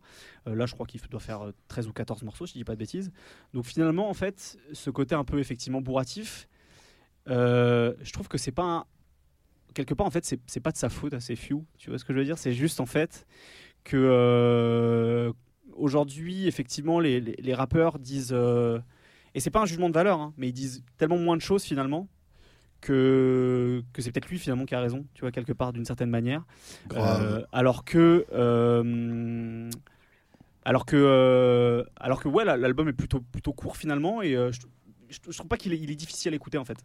Et voilà, enfin je, je sais pas, je trouve que en fait, j'en attendais rien, bizarrement, de cet album. Euh, j'attendais rien de, particulier de Sefiu, même si j'étais extrêmement, euh, extrêmement content de pouvoir écouter sa voix, parce qu'il a une voix euh, assez unique dans sa manière de rapper. Je pense qu'il y, a beaucoup de gens. Tout à l'heure, on parlait du fait d'avoir des, petits PNL, etc. Je pense qu'il y a eu beaucoup de petits Sefiu une fois qu'il est arrivé. Et pour le coup, tout à l'heure, Wafa, tu disais assez justement que l'année dernière, on parlait de ces vieux qui étaient encore présents, les Dossé, etc., les Youssoufa. Mais c'est des mecs qui, finalement, pendant toutes les années 2000, ont toujours été un peu là, d'une certaine manière, ils ont sorti des disques de manière régulière. Là, pour, le coup, pour moi, c'est un vrai retour, c'est Few. Alors, c'est pas, pas un retour, euh, un carton réussi, etc. Mais euh, je trouve que c'est pas, pas non plus un, retour honteux, quoi. C'est pas un truc à has-been. Et pour le coup, moi, j'en suis assez satisfait de cet album. Juste je précise, euh, moi, moi aussi j'ai un bon avis là-dessus et j'ai essayé d'expliquer plutôt pourquoi peut-être ça n'avait pas trop pris et pas trop marché. Ok, je comprends ce que tu veux dire. Déjà, c'est Few, pour parler de lui, après on va élargir aux trois autres qui ont été cités en plus. Euh, pour moi, c'est l'antichambre un peu de ce son, euh, alors pas trap parce que c'était pas les mêmes schémas rythmiques qu'à l'époque, mais de ce son ultra violent, blindé de gimmicks, tu vois, etc. Je fais Ah vachement oui, bien. Ouais, Et, euh, Un peu la même voix que lui d'ailleurs. Ouais, cool, ça me fait plaisir. Et euh, tous ces trucs-là. Donc euh, voilà, pour moi, Few, c'était un peu l'antichambre de ce son très brutal qui a eu lieu après en 2013-2014 avec des, des gars comme Caris notamment, etc. Même si j'insiste, hein, c'est pas les mêmes schémas rythmiques, attention. hein. Mais je veux dire, Il a déconstruit, je trouve qu'il a un peu déconstruit en plus justement Voilà. le schéma rythmique. Et en plus, il avait un truc, euh, notamment dans sa façon de parler, le fait de forcer un peu euh, sur certaines choses, euh, qui était un peu pour moi l'évolution ultime qu'aurait pu être Booba. Euh, D'un côté, Booba a choisi un autre côté, euh, voilà, mais il y avait vraiment ça. Et en, en gros, c'était le mec qui restait street un peu dans le- avec la, la bouche de Booba. Euh, je parle pas, c'est autre chose. hein, je parle vraiment la bouche. et ceux qui écoutent Booba et Sefju savent, savent de quoi je parle. Donc pour moi déjà, ça c'est hyper important de le redire. Maintenant ensuite, Sefju, et là je vais élargir à Cynic, à L.I.M. et même à Fréco, même si Fréco, on est limite dans la rue au sens sans abri, euh, et je dis ça avec la main sur le cœur, pas du tout de façon négative. C'est des mecs, c'est les œils de bœuf de la rue. Ça veut dire que tu vois l'œil de bœuf que tu as derrière ta porte, tu regardes. Et d'ailleurs, Sefju, il y a toujours eu dans ses albums ces interludes où tu entends ce qui se passe dans l'appart. Mhm. Tu vois, ces trucs-là. C'est le son des halls cynique. C'est vraiment le son des halls par la quintessence. Alors on va me dire, ouais, PNL, c'est le son des halls. Non, c'est le son de la bicrave. À la limite, le mec moderne que je vois aujourd'hui qui fait du son des halls, c'est Rémi. À la limite, tu vois. Pas d'autres. Les autres, c'est le son de la bicrave ou c'est le son qui veulent s'enjailler, etc. Je mets de côté le rap de Marseille parce que c'est un univers tellement particulier depuis toujours, etc. Mais je parle en France. Meilleur, Pour moi, meilleur. LIM, Cynic et euh, et Fréco dans une moindre mesure, c'est la quintessence du son des halls. Oui, parce qu'ils parlent de, de ce qui se passe de manière générale en fait. Ils n'ont pas, ils ont pas un point de vue hyper spécifique, hyper anglais comme, euh, comme tout, le, tout le rap de Big Raver qu'on a depuis, euh, depuis quelques années. Et, et c'est le côté populaire aussi. Ouais. Ça veut dire que c'est pas le côté euh, on veut s'en sortir, on veut faire la maille, c'est t'es, t'es dans le dur. Sefju, quand je l'écoute là, je sais pas qui a vu cette série, La Commune, euh, Ouais. qui voilà, Ah, de fou. où il y avait ouais. Doudou Masta d'ailleurs Ouais, dedans, euh, Tomer Sisley, etc. J'ai l'impression d'être là-dedans en fait quand j'écoute l'album de Sefju. Et franchement, La Commune, euh, pff, voilà quoi. Bon, moi je vis pas en cité, etc. J'y ai jamais vécu. Après, j'ai vécu d'autres trucs, mais peu importe. Mais, mais voilà, c'est des trucs, tu sais, tu sens le côté populaire des gens, des gens que je peux connaître qui, qui ont vraiment des trucs durs. Et chez Sefju, tu sens ça. Chez Cynic, tu sens ça, alors amené d'une autre manière. C'est vraiment dans la description des halls, un peu le côté euh, clac, clac. Surtout que Cynic, il y a aussi cette mécanique. C'est aussi quatre rappeurs qui ont des mécaniques très précises. Tu vois, Sefju, il y a cette mécanique, un peu comme j'ai dit, du Booba qui aurait évolué euh, côté rue. Euh, Cynic, il y a vraiment la mécanique 2004. euh, Qu'est-ce clair, qu'est-ce clair, qu'est-ce clair, qu'est-ce clair, qu'est-ce clair, qu'est-ce clair. Euh, LIM, euh, n'en parlons même pas. Je disais l'interview de Danny Dan de, la BCDR un peu vieille l'autre jour où, Danny Dan disait à propos de LIM, dès qu'il a pu écrire ses propres textes, parce qu'LIM a commencé très jeune, hein, et dès qu'il a été capable d'écrire ses propres textes, c'est Marianne, Marianne, Marianne, Marianne, tu vois. voilà, c'est exactement ça, quoi, euh, avec ce côté euh, qui gueule, mais de ouf, et c'est ce qui fait tout le rap de LIM, même si je, je préférais l'époque Mauvaise Langue où il gueulait déjà, mais pas pareil. Euh, et puis après, t'as Fréco où lui, c'est carrément le côté plus. J'essaye de pas de me réhabiliter, mais de, de vivre mieux. Voilà, il y a- c'est là où pour moi Fréco est la différence avec les trois autres qu'on a cités. Et c'est hyper important de remettre ça en perspective parce que finalement, ce sont des halls pour moi aujourd'hui, comme tu le sous-entendais, Raph, ils n'existent plus. C'est euh, c'est du son de la bicrave ou c'est du t'as son. Gizmo euh, à la limite. Ouais, t'as Gizmo. Gizmo. Et voilà, exactement. Mais Gizmo, il y a ce côté 18, tu vois, qui n'est pas que 18 parce que Gizmo est pas 18 à proprement. Enfin, ouais, Gizmo, il, a, il pas enraciné quelque voilà, part. il n'est pas enraciné, euh, il n'y a pas cet enracinement 18 de, de l'époque, mais, euh, mais pour moi c'est devenu hyper rare et c'est hyper précieux. Et le, c'est con, hein, mais euh, le, témoignage, le rap à un moment c'est aussi des témoignages de trucs. Euh, alors je dis pas que le rap doit être un témoignage du populaire, hein, ça peut être un témoignage de la fête, ça peut être un témoignage d'une histoire d'amour, ça peut être un témoignage politique, tous les adjectifs qu'on veut. Mais ce côté témoignage, je trouvais qu'on l'avait perdu et ces mecs-là ils remettent ça au, au, Ils, le- au ils le, centre. ils le font avec leur âge en plus. En plus, et avec, une, avec leur rage, Mm. et euh, toujours avec une espèce de rage de ouf. Enfin, t'écoutes, euh, c'est Leur rage et leur rage. Voilà, tu vois. Euh, je suis comme Necfeu, moi. hein. Ah, tu me donnes ton nom, tu me donnes ton nom, t'inquiète, hein, je suis là, il n'y a pas de problème. hein. Je mets du temps à comprendre, mais une fois que j'ai compris, euh, j'assimile et je refais, je refais, je replace, t'inquiète. Donc, euh, non, voilà, et pour moi, c'est des disques hyper, euh, hyper salvateurs, hyper importants. Alors, on va dire, ouais, Cynic, il est has-been, il est rincé depuis 2009.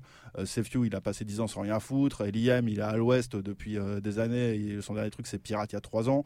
Fréco, euh, il essaye d'aller mieux, donc il a perdu sa folie et qu'on se fait un peu chier du coup, ce qui est pas faux.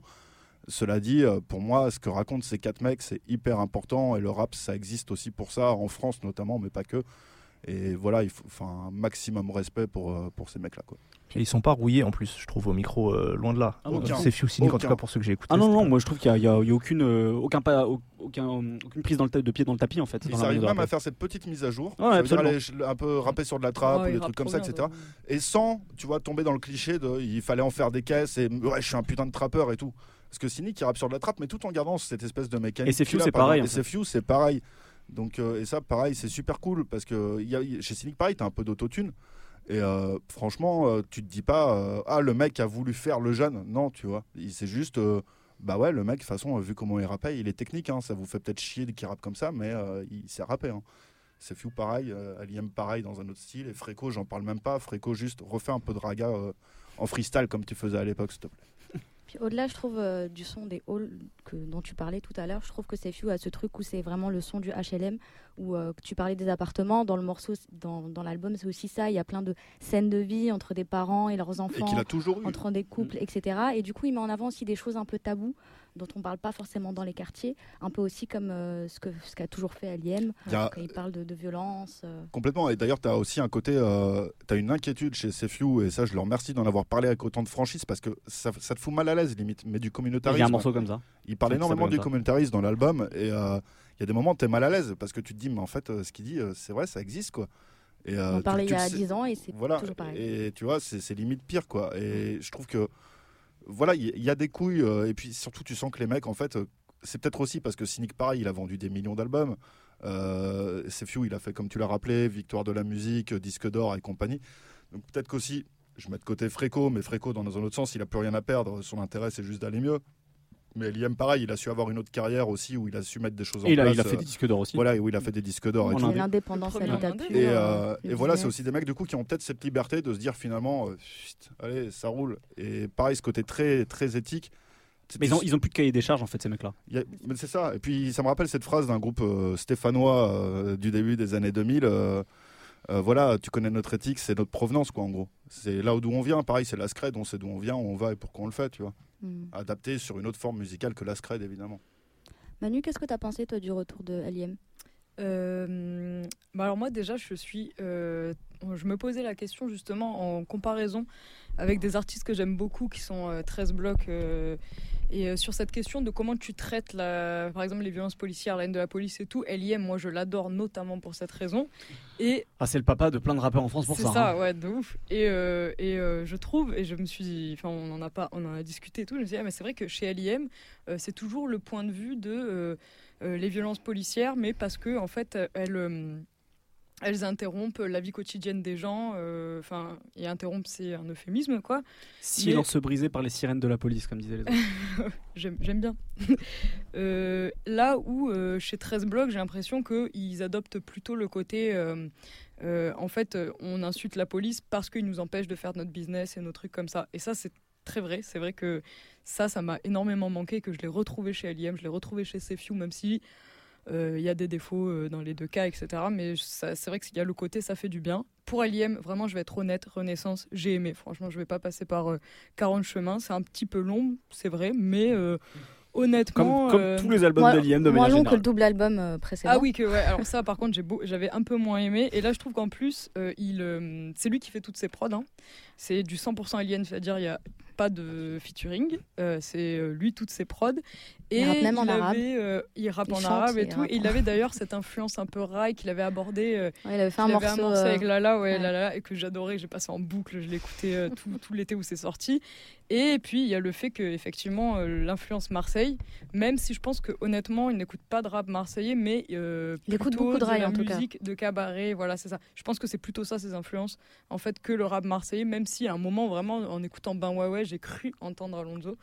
Mais euh, De mémoire, je crois, parce que. Euh, on avait parlé. Euh, et je crois que quand on l'avait reçu dans la sauce, il nous avait dit ça, qu'en fait, il écoutait quasiment plus de rap, il écoutait que du rail. Donc, bah, il aimerait en produire. Et... Tu vois, là, je viens d'avoir un flashback. Et, je pense Par contre, tu sens l'influence Marseille avec certains mots qu'il utilise, les trucs, les haras, les le sang, les crins de gain, etc. Euh, moi, ouais, j'ai adoré Ben Ouais Ouais euh, à cause de ce truc et tout. Mais euh, il a ce truc d'influence rail qu'il n'a pas du tout converti comme un Algérino ou un mm. King, c'est-à-dire qu'il reste très rappé, avec la voix très brute que, que j'adore chez L.I.M., même si pour certains, peut paraître un peu trop aride. Mais en même temps, tu te dis, vu le fond, tu comprends que tu n'as pas envie non plus en fait, de tu as gardé le côté rue du, du rail, en fait. Ouais, voilà, c'est ça peut-être en fait. Oui, c'est ça, pas du tout le côté festif, mais le côté un, un, des fondamentaux, etc. Et je pense qu'il partage aussi avec ses few le côté fond très solide de, de ce qu'il est en train de raconter.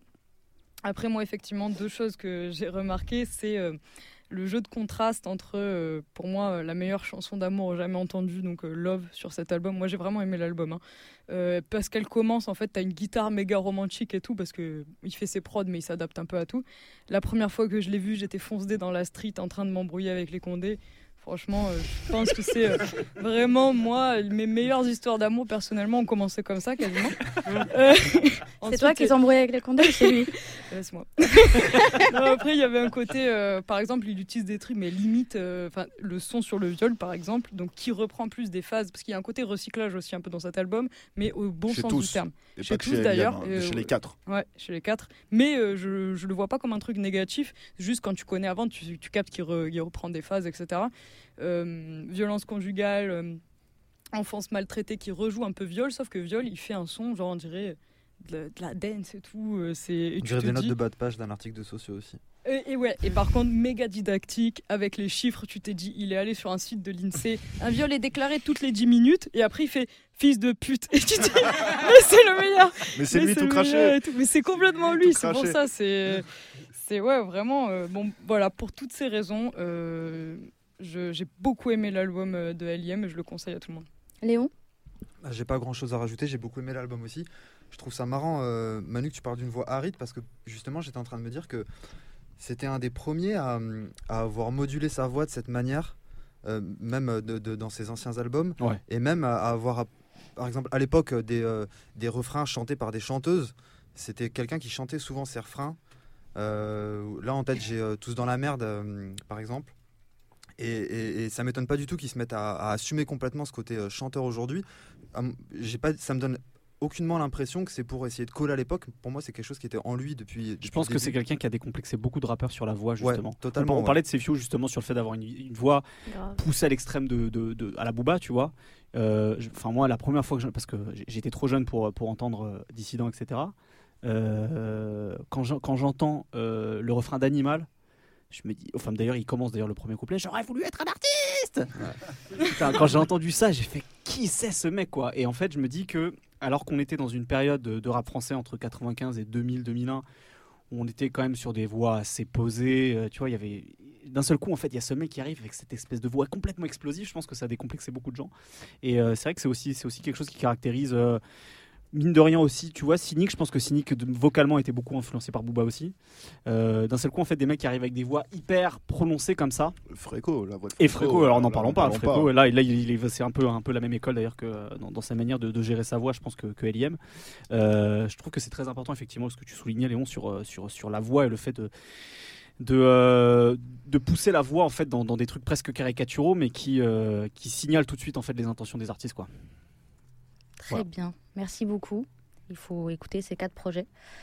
Euh, on va passer tout de suite aux deux derniers coups de cœur. Euh, on va rester sur toi, Raphaël. Ok. Eh bien, moi, mon coup de cœur, c'est. Alors, puisqu'on parlait de voix, justement, euh, c'est l'album de Kobo qui s'appelle Période d'essai. Donc, Kobo est un, est un rappeur belge qui était dans dans l'entourage de Damso, qui jusque-là était assez discret, donc qui a été révélé dans, dans, dans l'émission Rentre dans le Cercle, une, une émission spéciale Belgique. Euh, et qui a sorti euh, l'an dernier un morceau qui s'appelle Baltimore et euh, qui là-dessus m'a tout de suite charmé. Pourquoi? Parce que je trouve que chez Kobo, il, a, une voix très douce. il a une voix qui, se prête assez bien au chant. Alors, effectivement, on est, dans, ce, chant chantonné, rappé. mais, il a une voix très particulière parce que voilà, elle, est très singulière, très personnelle. C'est une voix très douce qui tire presque parfois, je trouve, sur cet album, en tout cas, parfois avec des, euh, accents un petit peu qui, tendent vers le reggae. je ne sais pas si c'est quelque chose que lui a écouté, mais euh, je pense qu'en France, et en tout cas dans le rap francophone de manière générale, on a eu pendant très longtemps euh, une porosité entre le rap et, et, le reggae, ou ce qu'on appelait à l'époque le ragamuffin. ça s'est complètement perdu.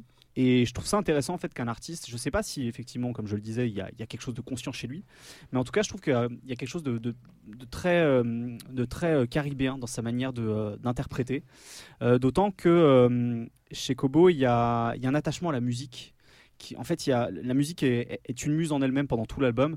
On sent qu'en fait la musique euh, est, une compagne d'infortune chez lui, qu'il espère devenir une compagne de fortune, parce qu'il y a cette espèce de truc de, vouloir euh, euh, sortir de la merde, ou en tout cas sortir d'un quotidien assez, assez, assez, banal, quoi, et, que, et que la musique, en fait, ça, peut être cette, cette porte échappatoire, et c'est dans laquelle, en fait, il met, il, met, il met toute son énergie, toute son attention.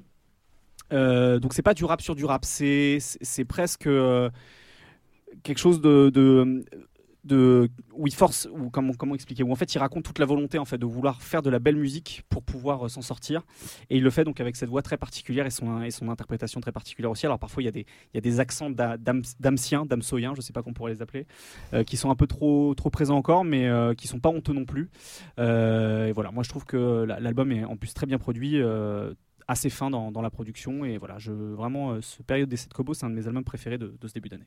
Très bien, merci Raphaël. Manu? Euh, Moi, parce que je suis un peu une branleuse, j'avoue, j'ai repris euh, le, ce que j'ai fait en fait pour le bilan semestriel du site. C'est la mixtape de numéro 10, la deuxième qui sort, qui s'appelle À emporter. Pourquoi? Parce que je trouve qu'il y a une progression au niveau de la manière dont il pose sa voix. Et il y a une certaine filiation qui n'était pas du tout évidente, qui allait au-delà des préjugés. Je parlais d'aller au-delà des préjugés pour euh, écouter Necfeu, bah, c'est pareil pour lui. Euh, filiation avec Joule en fait dans le Joule euh, on va dire mélancolique qui joue sur le contraste entre son plus clair avec fond un peu pessimiste introspectif triste et également cette manière euh, d'avoir fondamentalement besoin du rap pour, euh, pour, en fait, pour communiquer, voire même pour respirer. Et en plus, il se trouve que c'est quelqu'un qui est plutôt bien entouré, c'est-à-dire que son beatmaker, euh, Max LBC, du coup, est, est, plutôt doué. Et il est bien entouré également d'un point de vue des clips, puisque c'est Léo KS de Orama Film. Et donc, voilà, moi, c'est quelqu'un qui me touche beaucoup. Je sais que c'est pas encore parfait, etc. Mais je conseille à tout le monde, en tout cas, de, d'écouter euh, cette mixtape à emporter. Merci beaucoup Manu. On va passer au dernier sujet de ce podcast, sortie confidentielle et rap à contre-courant. Je connais par cœur mon ABCDR du son. Alors face aux géants évoqués en début de ce podcast, des artistes plus confidentiels tirent leur épingle du jeu en proposant des projets solides dans le fond et cohérents dans leur univers respectif.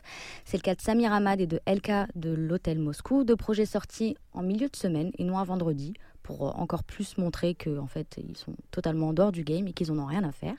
Samir a sorti l'excellent Apache le 12 juin, album pour lequel LK a coproduit trois morceaux d'ailleurs et est, présent en feat. Et ce dernier a quant à lui fourni deux projets depuis le début de l'année, Aphelion en février et Vita Brevis le 18 juin. Alors qu'avez-vous pensé euh, de ces différents projets? On peut peut-être commencer par parler de Samir et peut-être entremêler LK euh, dans tout ça. Ismaël. Euh, alors, Samir Ahmad, euh, c'est compliqué, enfin, c'est un vaste sujet. Euh, je pense que sur Rap Genius, on peut écrire trois pages d'explications par ligne de Samir Ahmad, tellement c'est riche de sens, de, de, références ciné, sport, rap, ça tape dans toutes les directions. Mais ce qui est encore plus fort, en fait, que ça, c'est que d'une part, c'est pas ésotérique, et d'autre part, euh, ces textes, malgré tout, ils laissent la place à l'auditeur euh, d'y comprendre ce qu'il veut, de les visualiser un peu comme il le souhaite, en fonction euh, bah, de son propre vécu, de ses propres états d'âme. Ils jettent les mots et leur disposition, et la disposition qu'ils leur donnent, jettent des ambiances, et c'est un peu à, nous de, co-construire, j'ai l'impression, le texte final comme on veut. Et j'aime beaucoup ce côté-là où, où, on construit le projet en fait dans notre tête. Euh, avec lui quelque part. Euh, à un moment, il a une jolie formule dans le projet. Il dit euh, lyrics en collision avec une étoile filante. Et, je me suis demandé si justement l'étoile filante, c'était, pas nous, c'est-à-dire euh, nous l'auditeur qui passe à travers sa musique euh, à une époque où on consomme tout très vite et qui prend des morceaux comme ça de, l'évasion qu'il propose, Samir Ahmad. Et, euh, et moi été vraiment ravi par ce projet-là. C'est probablement dans la continuité de, Perdant Magnifique et j'en attendais pas autre chose. Enfin, je trouve ça exceptionnel qu'il arrive à, faire un disque de la même qualité que Perdant Magnifique, même s'il y a un renouvellement d'inspiration évidemment et de, et de même d'ambiance aussi. Peut-être ce est peut-être encore un peu plus sombre, je sais pas. Ouais. ouais. Moi, je suis d'accord avec ça. je crois qu'il lui est arrivé des choses dans sa vie perso, dont il parle un peu en interview, des choses de santé, etc. Qui, qui le... Il y a beaucoup la notion de, de carrefour dans ce. Papa Legba. Ouais, avec Papa, notamment avec le morceau Papa Legba, mais même dans d'autres morceaux, il évoque ça. Et, et voilà, du coup, euh, sorti peut-être euh, confidentiel, je sais pas. En tout cas, je pense qu'il a un vrai impact sur euh, les gens qui apprécient sa musique et qui l'écoutent. Zo? Samir, pareil, c'est un long sujet en fait, moi j'ai été un peu euh, désarçonné au début par euh, certains, une certaine mise à jour instrumentale, parce que comme tu parlais de Pardon Magnifique, ce côté très organique qu'il avait d'ailleurs cultivé sur le projet qui a sur enfin sur l'EP, pardon, j'aime pas le mot projet, qui a suivi euh, Pardon Magnifique, qui s'appelait Joventae ou Joventae, j'ai jamais su le prononcer correctement. Ça restait très organique un amour suprême, voilà. Ouais. étant un des deux personnages avec Ezekiel, euh, c'est des avatars en fait que Samir Ahmad a choisi pour expliquer aux auditeurs qui ne le connaissent pas. il s'est mis en gros dans la peau de deux avatars qui s'appellent Yoventa et Ezekiel pour faire un projet qui s'appelle Un amour suprême. J'ai redit projet, bordel de merde. Euh, et, du coup, euh, c'était encore une fois hyper organique. Et c'était en fait toute la définition un peu de, de Perdant Magnifique aussi. Euh, et même de ce qu'il était avant Perdant Magnifique, à l'exception de deux, trois morceaux euh, dont on pourrait parler, mais sinon on va remonter très loin dans le temps. Euh, et là, en fait, il a fait un peu une mise à jour, notamment avec des, des Charlie ces espèces de que je supporte pas. Je préfère les Dino à ceux de, de, ces Charlie horribles là. Et au final, au fur et à mesure d'écouter, ben, tu disais que c'était pas ésotérique. Moi, je suis pas d'accord. C'est complètement magique en fait c'est euh, euh, que ça soit l'effet produit sur l'auditeur ou même l'univers déployé, d'ailleurs avec pas mal de références. J'ai cité Papa Legba là, il y a quelques secondes parce que c'est mon morceau préféré et, Papa Legba est une divinité vaudou, etc. On va pas rentrer dans, le détail non plus si on y est encore demain. Euh, mais je veux bien faire une spéciale blues, un de ces quatre. mais, mais voilà, pour moi, c'est hyper ésotérique, mais dans le sens positif du terme, ça veut dire que c'est chamanique en fait, un peu. Mhm. Le mec te chope, il te balance des, des phases. En fait, c'est ces rappeurs qui, au premier abord, t'as aucune aspérité. C'est-à-dire que tu as l'impression que tu te balancent des trucs à droite à gauche, des petits haïkus, tu as l'impression que tu arrives à t'accrocher à rien et tu te casses la gueule. Et au final, plus tu les écoutes, plus tu te rends compte qu'en fait, s'il y a plein de petits endroits où se caler, et c'est des morceaux que tu escalades. Parce que tu mets la main sur une référence et tu, que tu as compris, parce que celle-là, elle t'a parlé. Et puis tu en entends une autre et que tu commences à comprendre la mécanique d'écriture et de mise en immersion d'univers que développe le gars. C'est quelque chose qu'il a commencé depuis le titre Mon Polo, donc ça commence à faire 6-7 ans. Et Plus que ça je, même. Et je trouve que ça marche. Euh, Mon polo c'était 2011. Mon polo c'était 2012, je crois. 2011. 2011, ouais, donc 8 ans. Et, euh, et, et, ça marche vachement bien en fait. Euh, alors après, effectivement, faut avoir certains codes, mais euh, je trouve que la variété des codes est tellement incroyable qu'on peut pas parler d'élitisme parce que c'est pas genre un mec qui va prendre que des codes. Euh, bah, j'ai parlé du voodoo, il, fait pas du rap voodoo, quoi. Je suis désolé. Euh, il, il, fait pas non plus du rap NBA, même s'il a certains codes basket. Il fait pas du rap Al Pacino, même s'il a des codes Al Pacino. C'est un mélange de tout ça avec cette idée en plus d'Apache qu'il avait expliqué notamment sur la BCDR. Je fais toujours la promo de nos articles où il disait en gros, voilà, être un Apache, c'est un peu même chez. C'est un peu comme Sergio Leone. Ça veut dire que le bon, la brute et le truand, euh, finalement, c'est un peu les trois des Indiens au final, avec leur bon, leur mauvais côté. Il euh, n'y a, pas vraiment de truc où. en gros, c'est un mec qui est pareil, il le dit dans beaucoup d'interviews, il est fasciné par l'Amérique, euh, mais en même temps, il adore. pour lui, la France qui était dingue, c'est celle de Melville, c'est celle de Audiard, etc. Et il dit, elle était dingue parce qu'elle a influencé Tarantino, pour parler d'Audiard, par exemple. Euh, des, gars comme ça, euh, de Godard, pardon, pas Audiard, mais a sûrement aussi influencé Tarantino. Voilà, et c'est ce qu'il dit. Il dit euh, les, Américains regardaient la France dans les années 60-70, cette France qui avait de la gouaille, qui avait un caractère de dingue, etc. Et il mélange des univers hyper français d'un côté, hyper. il est irakien d'origine, hein, même s'il est complètement français, il est, il est irakien d'origine. Donc il mélange aussi cet univers-là de la Mésopotamie. il mélange l'univers aussi donc de la France. Et tout ce mélange-là, en fait, fait que n'importe qui à un moment a une aspérité à laquelle s'accrocher et il peut remonter le, fil des albums. Et il y a ce côté vraiment, ouais, euh, un peu transcendantal en fait. Donc je suis désolé, j'utilise des grands mots, mais pour moi c'est. Non, euh, mais c'est ça. C'est vu nulle part dans le rap français et ça a cultivé. Puis même ce côté, euh, justement, le rapport à l'histoire et les références du fait qu'il soit irakien, bah, c'est totalement différent de ce que nous on peut connaître. Ayant moins d'orientaux ici en France que, que, de maghrébins. Du coup, il y a des références et des façons de voir bah, l'histoire, l'Amérique, voilà, son rapport à l'Amérique. aussi, la Exactement, mm. tout à fait. Et tout à l'heure, tu parlais des références auxquelles on peut s'accrocher. Il y a aussi ce truc de, des quatre éléments qui distillent un peu dans tout l'album. Euh, que ce soit Brasero, H2O, et puis mmh, plein de morceaux. Feu, l'eau, exactement, l'air, tout ça, bien sûr. Ouais. Bah, Zo a utilisé un mot très important pour, euh, si personne euh, qui écoute ce podcast a, écouté ce, cet artiste, Samir Abad, il a utilisé, je crois que tu as utilisé le, mot d'aiku. Oui, bien je sûr. pense que il fait effectivement partie de, de, cette école de rappeurs qui sont économes en mots. D'une certaine manière, il me fait penser un peu à Carlito de la Mafia Free, c'est-à-dire que c'est quelqu'un qui va juste lancer une idée en, quelques mots très simples. Et effectivement, en fait, à force de réécouter les morceaux, tu arrives à saisir en fait une première idée, puis après une deuxième, etc. Parce que c'est en quelques mots des choses finalement très denses et très complexes qu'il arrive à te, faire, à, te, transmettre Samir Ahmad. Aux États-Unis, il y a aussi un rappeur euh, qui est assez confidentiel lui aussi, puisqu'on est dans les, dans les rappeurs confidentiels là. Un mec qui s'appelle K. Hmm. qui est un, rappeur de Brownsville, euh, qui rappe sur, euh, sur des instruments en plus très minimalistes. Lui, pour le coup, il n'y a, a, quasiment pas de beat. En fait, c'est juste des boucles, c'est un petit peu à la, rock marciano. Euh, et pour moi, il me, fait, il me fait vraiment penser à ce, à ce type de rappeur qui, qui comme, comme finalement le disait Zo, voilà, il va, il va, il va te lancer comme ça des, des, des, des, des, cailloux que tu vas, tu, vas, tu vas prendre au fur et à mesure en, en le suivant sur son chemin.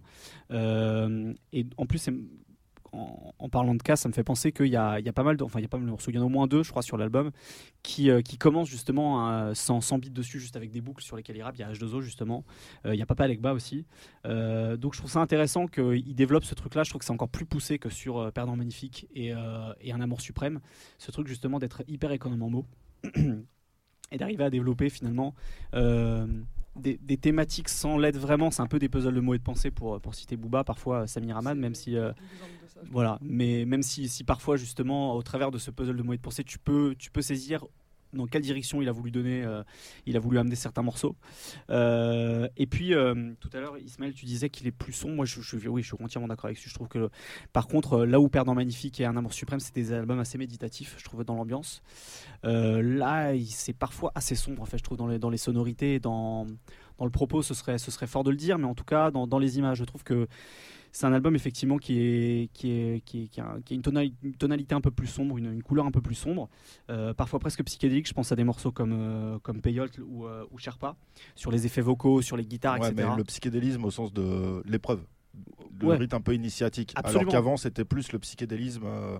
C'est pour ça que j'utilisais le mot méditatif. en fait, c'était vaporeux, tu vois. Non, non, mais je suis entièrement d'accord. Euh, là, c'est vraiment euh, psychédélique dans le sens où tu sens que ça peut être dangereux aussi en quelque sorte. Mmh.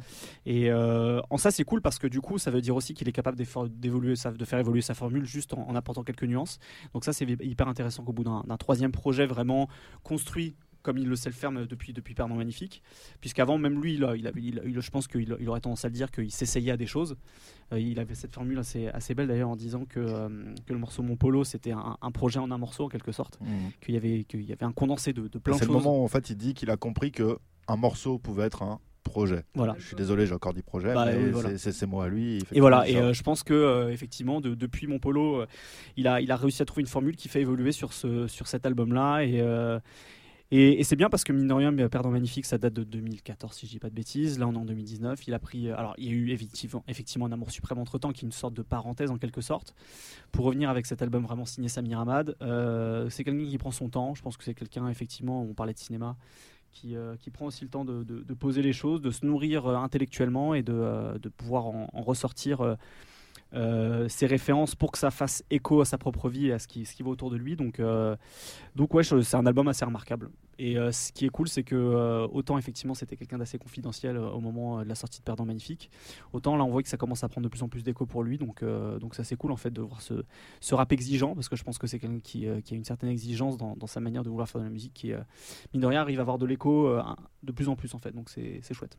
C'est quelqu'un qui déjoue beaucoup les pièges, surtout, et notamment les pièges du modèle rap aujourd'hui. Et c'est pas seulement dans ah, la. je pouvais pas, j'avais piscine. voilà, ouais, c'est ça. Et bon, il y a cette phrase extraordinaire. Effectivement, euh, je pouvais pas, j'avais, j'avais piscine. En gros, j'avais swimming pool. C'est vrai que c'est quelqu'un qui déjoue énormément les pièges du rap aujourd'hui, qui se laisse pas prendre euh, au jeu. En fait, en gros, le, game, pour, pour utiliser l'expression convenue, euh, il s'en fout complètement. Et, euh, et c'est hyper important aussi parce que finalement, c'est, ça fait partie de ces rappeurs.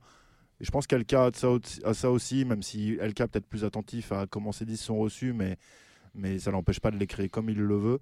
de faire hyper, enfin voilà, de faire hyper attention à pas tomber dans les pièges et au contraire à les déjouer et notamment aussi en musique.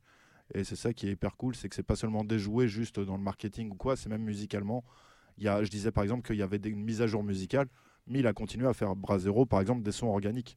Tu vois, c'est pas devenu un disque de, de Charlie Trap et, euh, et, de, et de triplette, quoi. Pas du tout. Donc ça, c'est hyper important, je pense. Tu parlais de LK justement, on va peut-être revenir sur les deux projets qu'il a lancés euh, cette année. Ouais, j'ai peur de faire un peu un monologue. Il y a quelqu'un? Allô? Ouais, ouais, je, je, peux, je, peux réagir au moins sur le deuxième, donc merci, vas-y. Euh, merci beaucoup. Vas-y, non, euh, bah, il y a eu donc eu deux sorties. Euh, la première à Félion et la seconde Vita Brevis. Euh, la première, je crois, en février-mars et la seconde, là, il y a quelques jours, pour, pour, simplifier. LK, c'est. Comment dirais-je pareil déjà d'une part, c'est hyper exigeant dans le sens. Enfin, même pas, je vais pas commencer par ça, je vais parler d'autotune en fait, puisque c'est la grande mode de l'autotune depuis 3-4 ans. Enfin, là, on n'est même plus à la mode, on en est à la banalisation totale. Je pense que c'est un des Français qui le maîtrise le mieux. Euh, qui, qui, en fait un usage vraiment euh, au niveau vocal euh, hyper intéressant, non pas seulement dans la, la, maîtrise du déclenchement de la fausse note et donc de l'effet, mais dans la façon dont c'est dosé dans les morceaux. C'est jamais putassier, ça en fait jamais des caisses. c'est toujours au service d'une montée d'ambiance parce que la musique de LK est très aérienne, spatiale, j'ai presque envie de dire. alors, on parlera aussi du lean, de ces choses-là, etc., de, toute l'influence sur sur la codéine et compagnie. Euh, et ça, déjà, je pense que c'est hyper important. rien que pour ça, c'est un artiste à écouter. C'est si les gens veulent écouter un artiste qui maîtrise l'autotune, il faut aller écouter LK. Ensuite, euh, la deuxième chose, c'est euh, ces espèces de, comment dirais-je, d'œuvres qui sont un peu autobiographiques et un peu cryptées, mais de moins en moins. En fait, Vita Brevis, d'ailleurs, n'est pas un album crypté tant que ça comparé au, au précédent. Et qui, en fait, commence souvent sur des teintes un peu pessimistes, tristes et qui s'ouvre toujours sur des euh, mises en lumière de, quelque chose qui est souvent dur aussi, mais qui est, euh, comment dirais-je, abordé de façon tellement humaine que tu peux que, euh, que respecter ce qui est dit et ce qui se passe, et qu'en fait tu t'identifies. Je dis ça notamment par rapport à l'album Aphelion qui parle d'autisme. Mhm. Au début, c'est pas forcément évident. et quand on entend le dernier morceau, en fait, qui notamment fait une référence à FD Phénomène et son morceau Je suis très près, mais qui, qui, en gros pousse tous les sentiments que peut avoir un autiste euh, sur euh, bah, le fait d'être submergé de sensations et donc du coup de vouloir se protéger, ne pas parler. Euh, ne pas vouloir rencontrer des gens, mais en fait si, parce que cette personne-là, elle a envie d'échanger, elle a envie d'exister, et donc elle se rapproche, mais d'un coup elle a l'impression de se brûler à la relation humaine. Et c'est dit avec une telle, en fait, en fait c'est du rap fragile, mais de bonhomme. Et c'est très marrant parce qu'il a un titre qui s'appelle Mascula Singulier, je sais pas si tu l'as écouté Manu, où euh, il déconstruit justement tout le truc, où soi-disant pour être un, bonhomme, comme je dis, euh, il faut se taper, il faut bicrave. Là, j'exagère, il dit, il, utilise pas ces mots-là, mais je fais vraiment le gros cliché. Et en fait, il dit, bah non, euh, être un être un homme, en fait, bah, ça peut être aussi être être un homo, être un transsexuel, être un, un, hypersensible qui se met à pleurer pour des trucs où d'habitude les gens pleurent pas, et tu restes un, un homme, et finalement tu es peut-être même plus un homme que celui qui va essayer de représenter quelque chose qu'on attend de lui, finalement. Et euh, trucs là chez lui de déconstruire un peu les images. Et voilà, il y a fan service là sur bah, exactement pareil sur le rapport à l'artiste. Et donc il y a ça qui est hyper intéressant. Alors on peut ne pas adhérer. Hein. J'entends déjà des gens qui vont dire des trucs ouais c'est du rap de fragile et compagnie. Je pense qu'au contraire c'est du rap de quelqu'un qui est très très solide et qui a une capacité à appréhender la vie avec un en fait euh, un côté hyper humain et en même temps une capacité de déconstruction incroyable.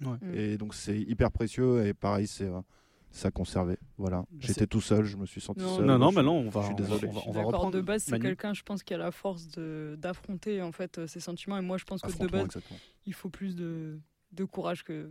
Et la lâcheté, elle est pas forcément là où on pense en fait. Mm. Mais c'est tout ce que j'ai à dire. J'ai pas préparé. J'aime beaucoup l'album, mais. Bah, il y, a un truc que j'aime bien chez lui, c'est ce côté un peu. Euh, musique d'errance nocturne, mais dans le sens errance euh, d'esprit qui, euh, qui vagabonde. Quoi. Moi, je trouve qu'il y a vraiment ça chez lui qui est. Très... Alors, j'ai pas écouté euh, en détail à, Feignon, mais en tout cas, j'ai beaucoup écouté euh, le dernier qui est sorti. Ouais. Euh, et il y, a notamment en fait cette image dans, dans le morceau de Jet Lag où il dit la route brille sous mes yeux, sous, sous les lumières des néons violets, les gouttes d'eau de pluie ont pris feu, les lampadaires les ont allumés. En fait, il y a vraiment ce truc là où on voit le, le flair du d'un effectivement d'un lampadaire qui, qui, vient caresser un peu un, un, pare-brise en fait souvent sur ce truc là l'espèce de truc de, de rider de, de, nuit avec l'esprit qui vagabonde comme ça. et puis effectivement, un morceau comme Jetlag, il, voilà, il raconte que quelque part, en fait, il touche. Tout à l'heure, on parlait d'artistes qui touchaient le plus ciel, qui touchaient plus terre, pardon, qui, qui étaient en, qui était justement en apesanteur. Lui, il y a ce truc-là, mais il y a, a l'espèce aussi de, de truc où finalement c'est toujours aussi ancré dans le, quotidien, quoi. C'est-à-dire d'être d'être un peu pris dans le rouleau dans le rouleau de la vie en fait en quelque sorte et de, plus euh, de plus toucher terre à cause de ça euh, et donc je trouve ça finalement assez accessible justement on parlait du fait d'affronter aussi ses, euh, émotions etc et finalement ça le rend ça le rend attachant là où effectivement parfois on a l'impression que des mecs comme comme PNL je suis pas du tout en train de le comparer, de comparer à stricto sensu, hein, mais c'est vrai que comme on est sur l'autotune, la musique très aérienne, parfois ça on, peut, on, peut, éventuellement y penser, mais il y a un peu un côté inaccessible, un peu un, peu un côté euh, de mecs sur le confrontation aussi. Voilà, et puis il y a un peu le côté mec, mec au, haut de leur euh, de, de, l'Olympe, tu vois. Il n'y a pas du tout ça chez chez, chez LK. Euh, donc je, trouve ça plutôt cool. Après, parfois il y a des images en fait ou des, manières de faire des morceaux qui qui, me, qui me déstabilisent un petit peu. je pense au, morceau Les Entrailles, par exemple, dans lequel il parle de, de sexe de manière un peu décalée, enfin pas décalée dans le sens humoristique, mais décalée où j'ai du mal à comprendre où en fait où où, il va en venir exactement. Euh, mais au moins ça a le mérite d'être singulier et, pour le coup je trouve que c'est un mec qui a, une, qui a, une, écriture assez particulière en fait et puis évidemment il y a, après il y a toute l'interprétation euh, sous autotune que, que soulignait euh, Zo tout à l'heure. Très bien, merci à vous. On finit ce sujet avec deux collectifs et très étendu et obscur 667 et Lyonzon. Euh, alors le 667 a été très prolifique ces derniers mois. Euh, Jordi a notamment sorti deux EP euh, rien que durant le mois de juin. On peut citer Osiris Jack, Lala Ace, Retro X. Qu'est-ce que vous pouvez nous en dire rapidement? Brice bah, que le, le 667 euh, est en pleine progression. expansion? Expansion, exactement. il était déjà très productif. Euh, donc il faut quand même noter, c'est un, peu compliqué, mais donc euh, Lala Ace a apparemment quitté le 667. Euh, c'est un peu la telenovela quand même, le truc de, de, de Lyonzon, de 667, de, certains partent, reviennent, etc. Euh, moi, j'ai toujours vu ces deux Jordi collectifs. n'en fait pas partie non plus. Jordi n'en fait pas partie. Retro X non plus. Jordi en a fait partie. Retro X non plus. Mais apparemment, euh, il y avait une interview de, de, Almeria, qui est donc Phase et euh, Everydays, qui, sont, du, qui, ont vécu à Lyon, qui expliquait que Jordi, sans le vouloir, avait été un peu le, la plaque tournante entre Lyonzon, 667, etc. c'est assez compliqué, mais moi, moi je, vois, je vois vraiment ces deux collectifs que sont 667 et Lyonzon. Donc, pour ceux qui connaissent pas, qui sont des collectifs euh, basés euh, plutôt, enfin, Lyonzon à Lyon. 667, c'est un peu plus flou. C'est quand même, si euh, je, je me trompe peut-être, mais c'est quand même plutôt Lyon.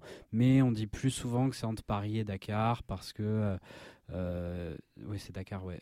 parce que. je crois. Norsatier, c'est Lille. Je crois qu'il y, en a, y en a certains qui sont à Lille, je crois. Ouais. Et euh, donc c'est un peu un peu compliqué, mais c'est plutôt autour de Lyon. Et c'est toute une scène qu'on présente aussi donc comme euh, la scène du rap un peu SoundCloud en France, euh, qui est donc bah, une scène qui sortait tous ses sorts encore aujourd'hui et surtout sortait avant tous ses morceaux sur SoundCloud, plateforme où tout le monde peut partager sa musique sur un coup de tête. Et donc ça donnait lieu à une musique hyper hyper expérimentale, très de moi j'appelle ça de la trappe marécageuse, très lente, très euh, très euh, très bizarre et en même temps euh, vraiment à part. Et, j'ai toujours vu ces deux collectifs, comme je disais, comme moi, un espèce de, de, petit centre de formation d'un rap vraiment vraiment bizarre et en même temps hyper intéressant parce que il y avait un son qui était très propre, très très. En fait, le mot propre ne va pas du tout. C'est un son, un rap très sale, très noir, très très, euh, très sombre, je trouve. Et là, en fait, euh, depuis. Euh, j'ai l'impression depuis la sortie du dernier projet de, de Frisk Orleans que il y a un truc qui s'est enclenché. Euh, Frisk Orleans ne fera pas disque d'or avec Project Bluebeam, je pense, mais il y avait, c'était un petit peu, j'ai pas envie de dire mieux produit parce que ce serait un peu être, ce serait pas juste de dire ça, mais produit de manière un peu plus, peut-être plus professionnelle, on va dire. Euh, que ce qui est sorti avant de ces deux collectifs. Et euh, ça a eu une résonance un peu en dehors des, fans habituels de, ce collectif. Euh, et du coup, bah, il y a eu plus d'écho dans les médias. on a vu aussi apparemment que des maisons de disques ont été ou seraient intéressées pour signer Frisk Orleans, ce qui me paraît totalement infaisable. sauf s'ils ont envie de finir. voilà, c'est ça, parce qu'il faut le dire, Frisk Orleans et 6-7 ont des propos parfois un peu polémiques. et, et Capote a signé. Donc, oui, c'est ça ce que C'est vrai, Capote a signé. Ce qui, ce qui m'étonne aussi un peu. J'attends. De... aussi d'ailleurs, puisqu'on en parle. Après, Capote a mis un petit peu d'eau dans son vin aussi. C'est vrai. Ouais. Bon, on n'a pas écouté les autres morceaux de son album, donc on n'est pas à l'abri d'une très bonne surprise. et du coup, là, il y a eu bah, le projet d'Osiris Jack qui est aussi sorti qui, euh, bah, moi, j'ai l'impression que c'était aussi encore euh, toujours la même veine, très sombre, euh, un peu, un peu limite dans les paroles, et en même temps mieux réalisé là-dedans. Et pareil pour là où j'ai vraiment eu un coup de cœur dans, tout ce collectif, moi, c'est Lala Ace qui, en fait, a vraiment réussi là à passer un cap en fait, à garder tout ce qui faisait le charme un peu de toute cette scène, qui est donc quelque chose d'un peu, d'un peu trouble, d'un peu, euh, un peu planant. Et en même temps, elle a essayé avec, euh, avec des producteurs euh, qui étaient de, de, de, cette scène, aller un peu essayer de, de, taper dans des influences dancehall, des trucs plus, plus club, plus trap. Elle fait plein de choses sur sa, sur, sur sa mixtape qui est sortie en début juin. En fait, j'ai l'impression, je trouve que c'est cool qu'on en parle maintenant parce que j'ai l'impression que depuis un peu moins d'un an, euh, ils sont en train de passer tous un peu un cap, euh, notamment là euh, Osiris Jack et Lala Ace. Et, à côté de ça, bah, il y a Lyonzon qui est une autre, qui est une antichambre un petit peu moins connue, où je trouve que c'est toujours hyper intéressant ce qui se passe, notamment bah, là le dernier projet qui est sorti il y a une 18 juin, je crois, qui s'appelait En attendant la Popence, qui voulait dire en attendant que ça marche. Je ne sais pas si ça marchera un jour, mais euh, musicalement notamment euh, dans le travail d'un producteur qui s'appelle Guap qui a fait tout le qui a fait tout le projet. Euh, alors que c'était Rola avant plutôt ouais, Rola le gars de, qui est qui est parti du coup. tout, et qui est parti et Guap a pris la suite. On garde vraiment ce truc très très d'ambiance en fait. C'est pas du pour, pour moi, hein, c'est pas du rap de texte, c'est vraiment du rap d'ambiance, de, de, sensation. et là, c'est plus des sensations de déprime d'hiver.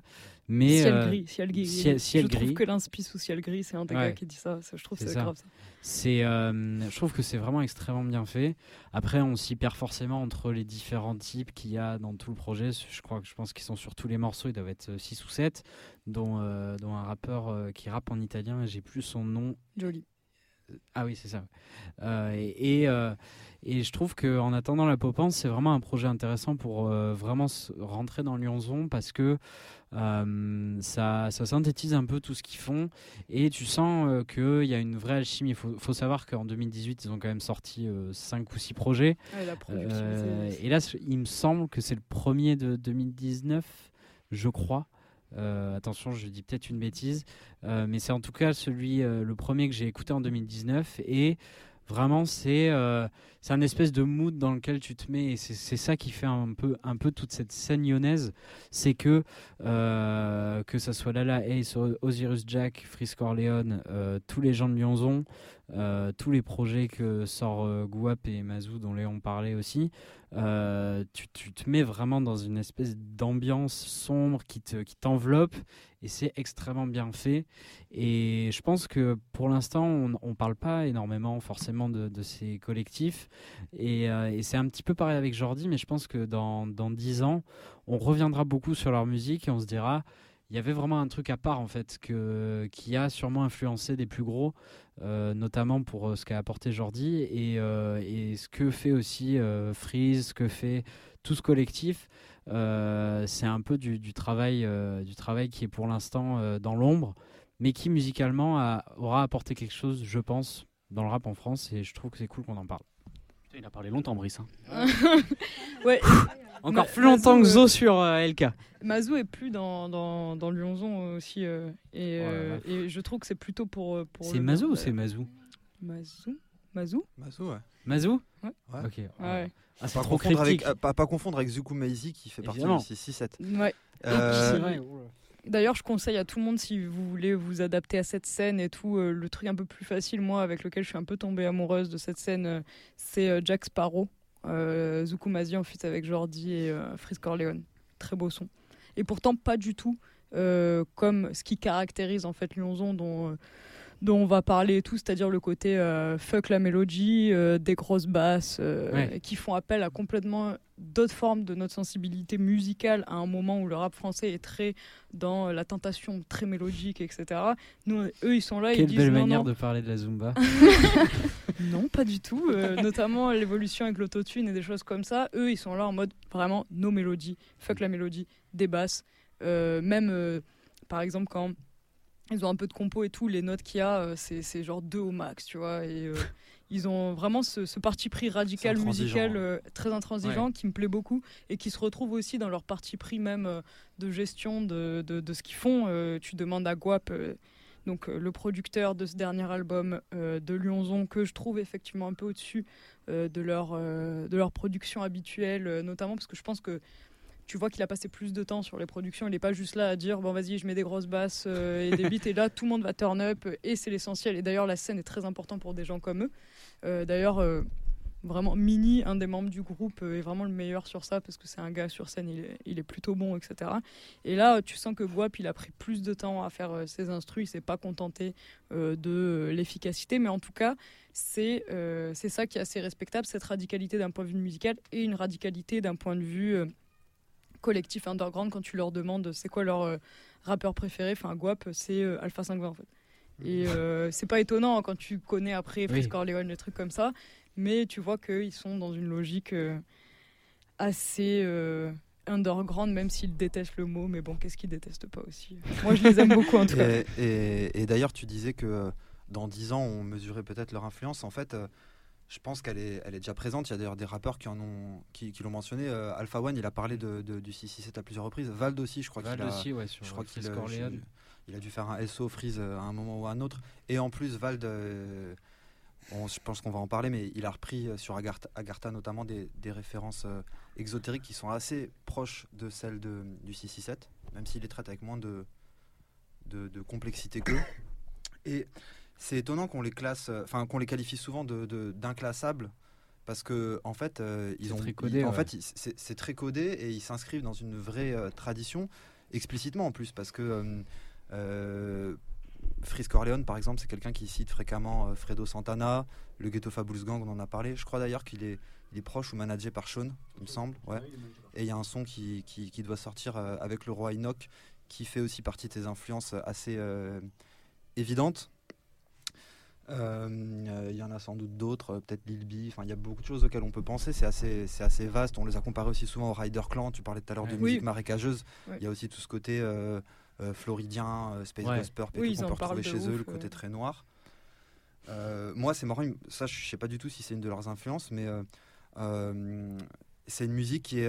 là, je parle vraiment du 667 et même plus précisément de de Frisk Orleans, de d'Osiris Jack, de Zukumaizi un petit peu, enfin ceux qui sont dans ce sillage-là, c'est une musique qui est hiéroglyphique, c'est-à-dire que euh, y a vraiment un, un, réseau de un réseau de symboles qui, qui, qui, sont développés euh, tout au long des morceaux et qui sont vraiment ésotériques au sens propre pour le coup, c'est-à-dire que c'est pour c'est pour initier. Alors mm. c'est pas si difficile en fait une fois qu'on a mis le doigt dedans de, de s'y retrouver, puis pour peu que qu'on connaisse un petit peu euh, l'un ou l'autre de leurs univers, c'est-à-dire euh, entre autres euh, la religion, l'islam notamment, euh, le, euh, la mythologie égyptienne, le, le, le, les théories du complot type franc-maçon, Illuminati, groupe Bilderberg et, et le maire d'Angers et ce genre de choses. on s'y retrouve assez vite. Et c'est pour ça que moi, ils me font penser à quelqu'un comme Killa Priest. Je sais pas si, si c'est quelqu'un qu'ils ont écouté, mais j'ai pensé à lui en, en entendant Frisk Orleans. Il y a une vraie filiation, je trouve, dans les thèmes au moins. Euh... Effectivement, mais comme qu'il a pris, c'était un 5 percenter si je dis pas de bêtises. Ouais. Et chez les 5 percenters, donc qui a été une, une, une, école religieuse et spirituelle très importante dans le rap new-yorkais, il y a un peu ce truc justement d'être euh, à la fois religieux mais ésotérique dans cette manière de se réapproprier euh, l'islam de manière identitaire, mais en même temps sur les mathématiques, la science, etc. Donc effectivement, euh, de manière indirecte, ça fait un peu écho à ce qu'on peut entendre chez eux. Ouais. Et d'ailleurs, euh, bon, les 5 percenters, puisque tu en parles, je pense aussi que c'est une influence directe. Et chez les 5 percenters, il y a cette idée qu'il faut. Euh, on est initié, on détient une vérité, mais il faut la transmettre. C'est ça les 5%, c'est les 5% qui doivent transmettre la vérité aux, aux non-initiés. Et du coup, il y a ça euh, dans le 667, enfin dans la plupart des sons du ouais, 667. Secte, quoi. Ouais, ouais, ouais, c'est cette idée de la secte. Mais en même temps, euh, Alors c'est élitiste. En même temps, il y a l'idée qu'on doit transmettre le savoir qu'on a acquis. c'est presque. moi, il y a un moment où je, me disais que c'était presque le, le rap conscient d'aujourd'hui, avec les défauts et les qualités du rap conscient de l'époque. C'est Sosomanes que... le rap conscient d'aujourd'hui. Ok, excuse. Change vite d'avis, Léon. Euh, bah, défends-toi. Mais euh, non, mais, mais je comprends ce que Mais d'ailleurs, il, il, cite Rockin' Squat euh, à certaines reprises et c'est pas étonnant. C'est pas étonnant, mais dans, je, dis ça dans le sens où il y a un côté, voilà, faut développer son esprit critique. On va, on va pas tout vous donner dans la bouche. On parlait de Necfeu qui était trop explicite euh, tout à l'heure, bah là c'est l'opposé. Il faut aller faire ses recherches. Il y a presque un côté esprit scientifique, quoi. Faut, euh, il y a une espèce de rigueur. Faut maîtriser les références. On va pas, on met pas les notes de bas de page, quoi. Mm. Mais en même temps, il y a aussi ben, les, limites qui sont euh, inhérentes à ce, à ce style. C'est-à-dire que si on est, et il y a des raisons de l'être, hermétique à ce genre de références, et notamment aux références complotistes, bah, soit on fait comme si c'était du divertissement et on le prend en second degré, soit on peut être euh, gêné, alors chacun euh, se débrouillera avec ça comme, comme il le souhaite.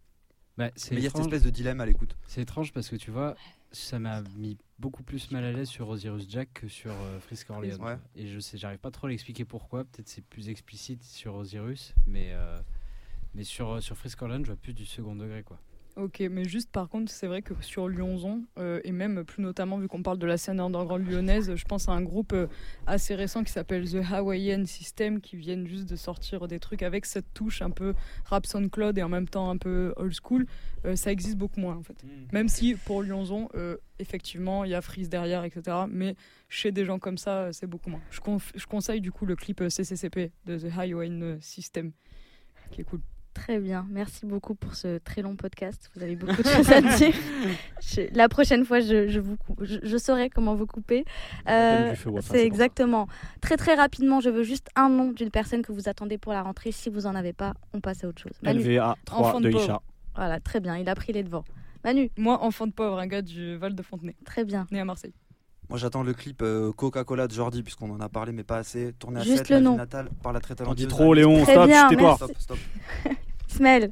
Ah, pardon, euh, Zo, tu attends quelqu'un Bah non, justement, euh, que dalle. Merci. J'attends plus rien ni personne. Euh, les prochains sons de Meryl. Ça marche. Brice. Ben, moi, on va se foutre de ma gueule. Vite. Ateyava. Inch'Allah, comme on dit chez nous. Et l'album de Némir. oui. Bon, ah oui. Incantation. Double Inch'Allah. Merci beaucoup à tout le monde. Merci Manu, merci Léon, merci, merci Wafa. merci, Raph, merci Brice, merci Ismaël et merci Shkid à la Réal. On se retrouve à la rentrée. Merci d'avoir écouté. À plus. Check, check, mon ABCDR L'ABCDR, l'ABCDR Je connais par cœur mon ABCDR du son Son ABCDR, ouais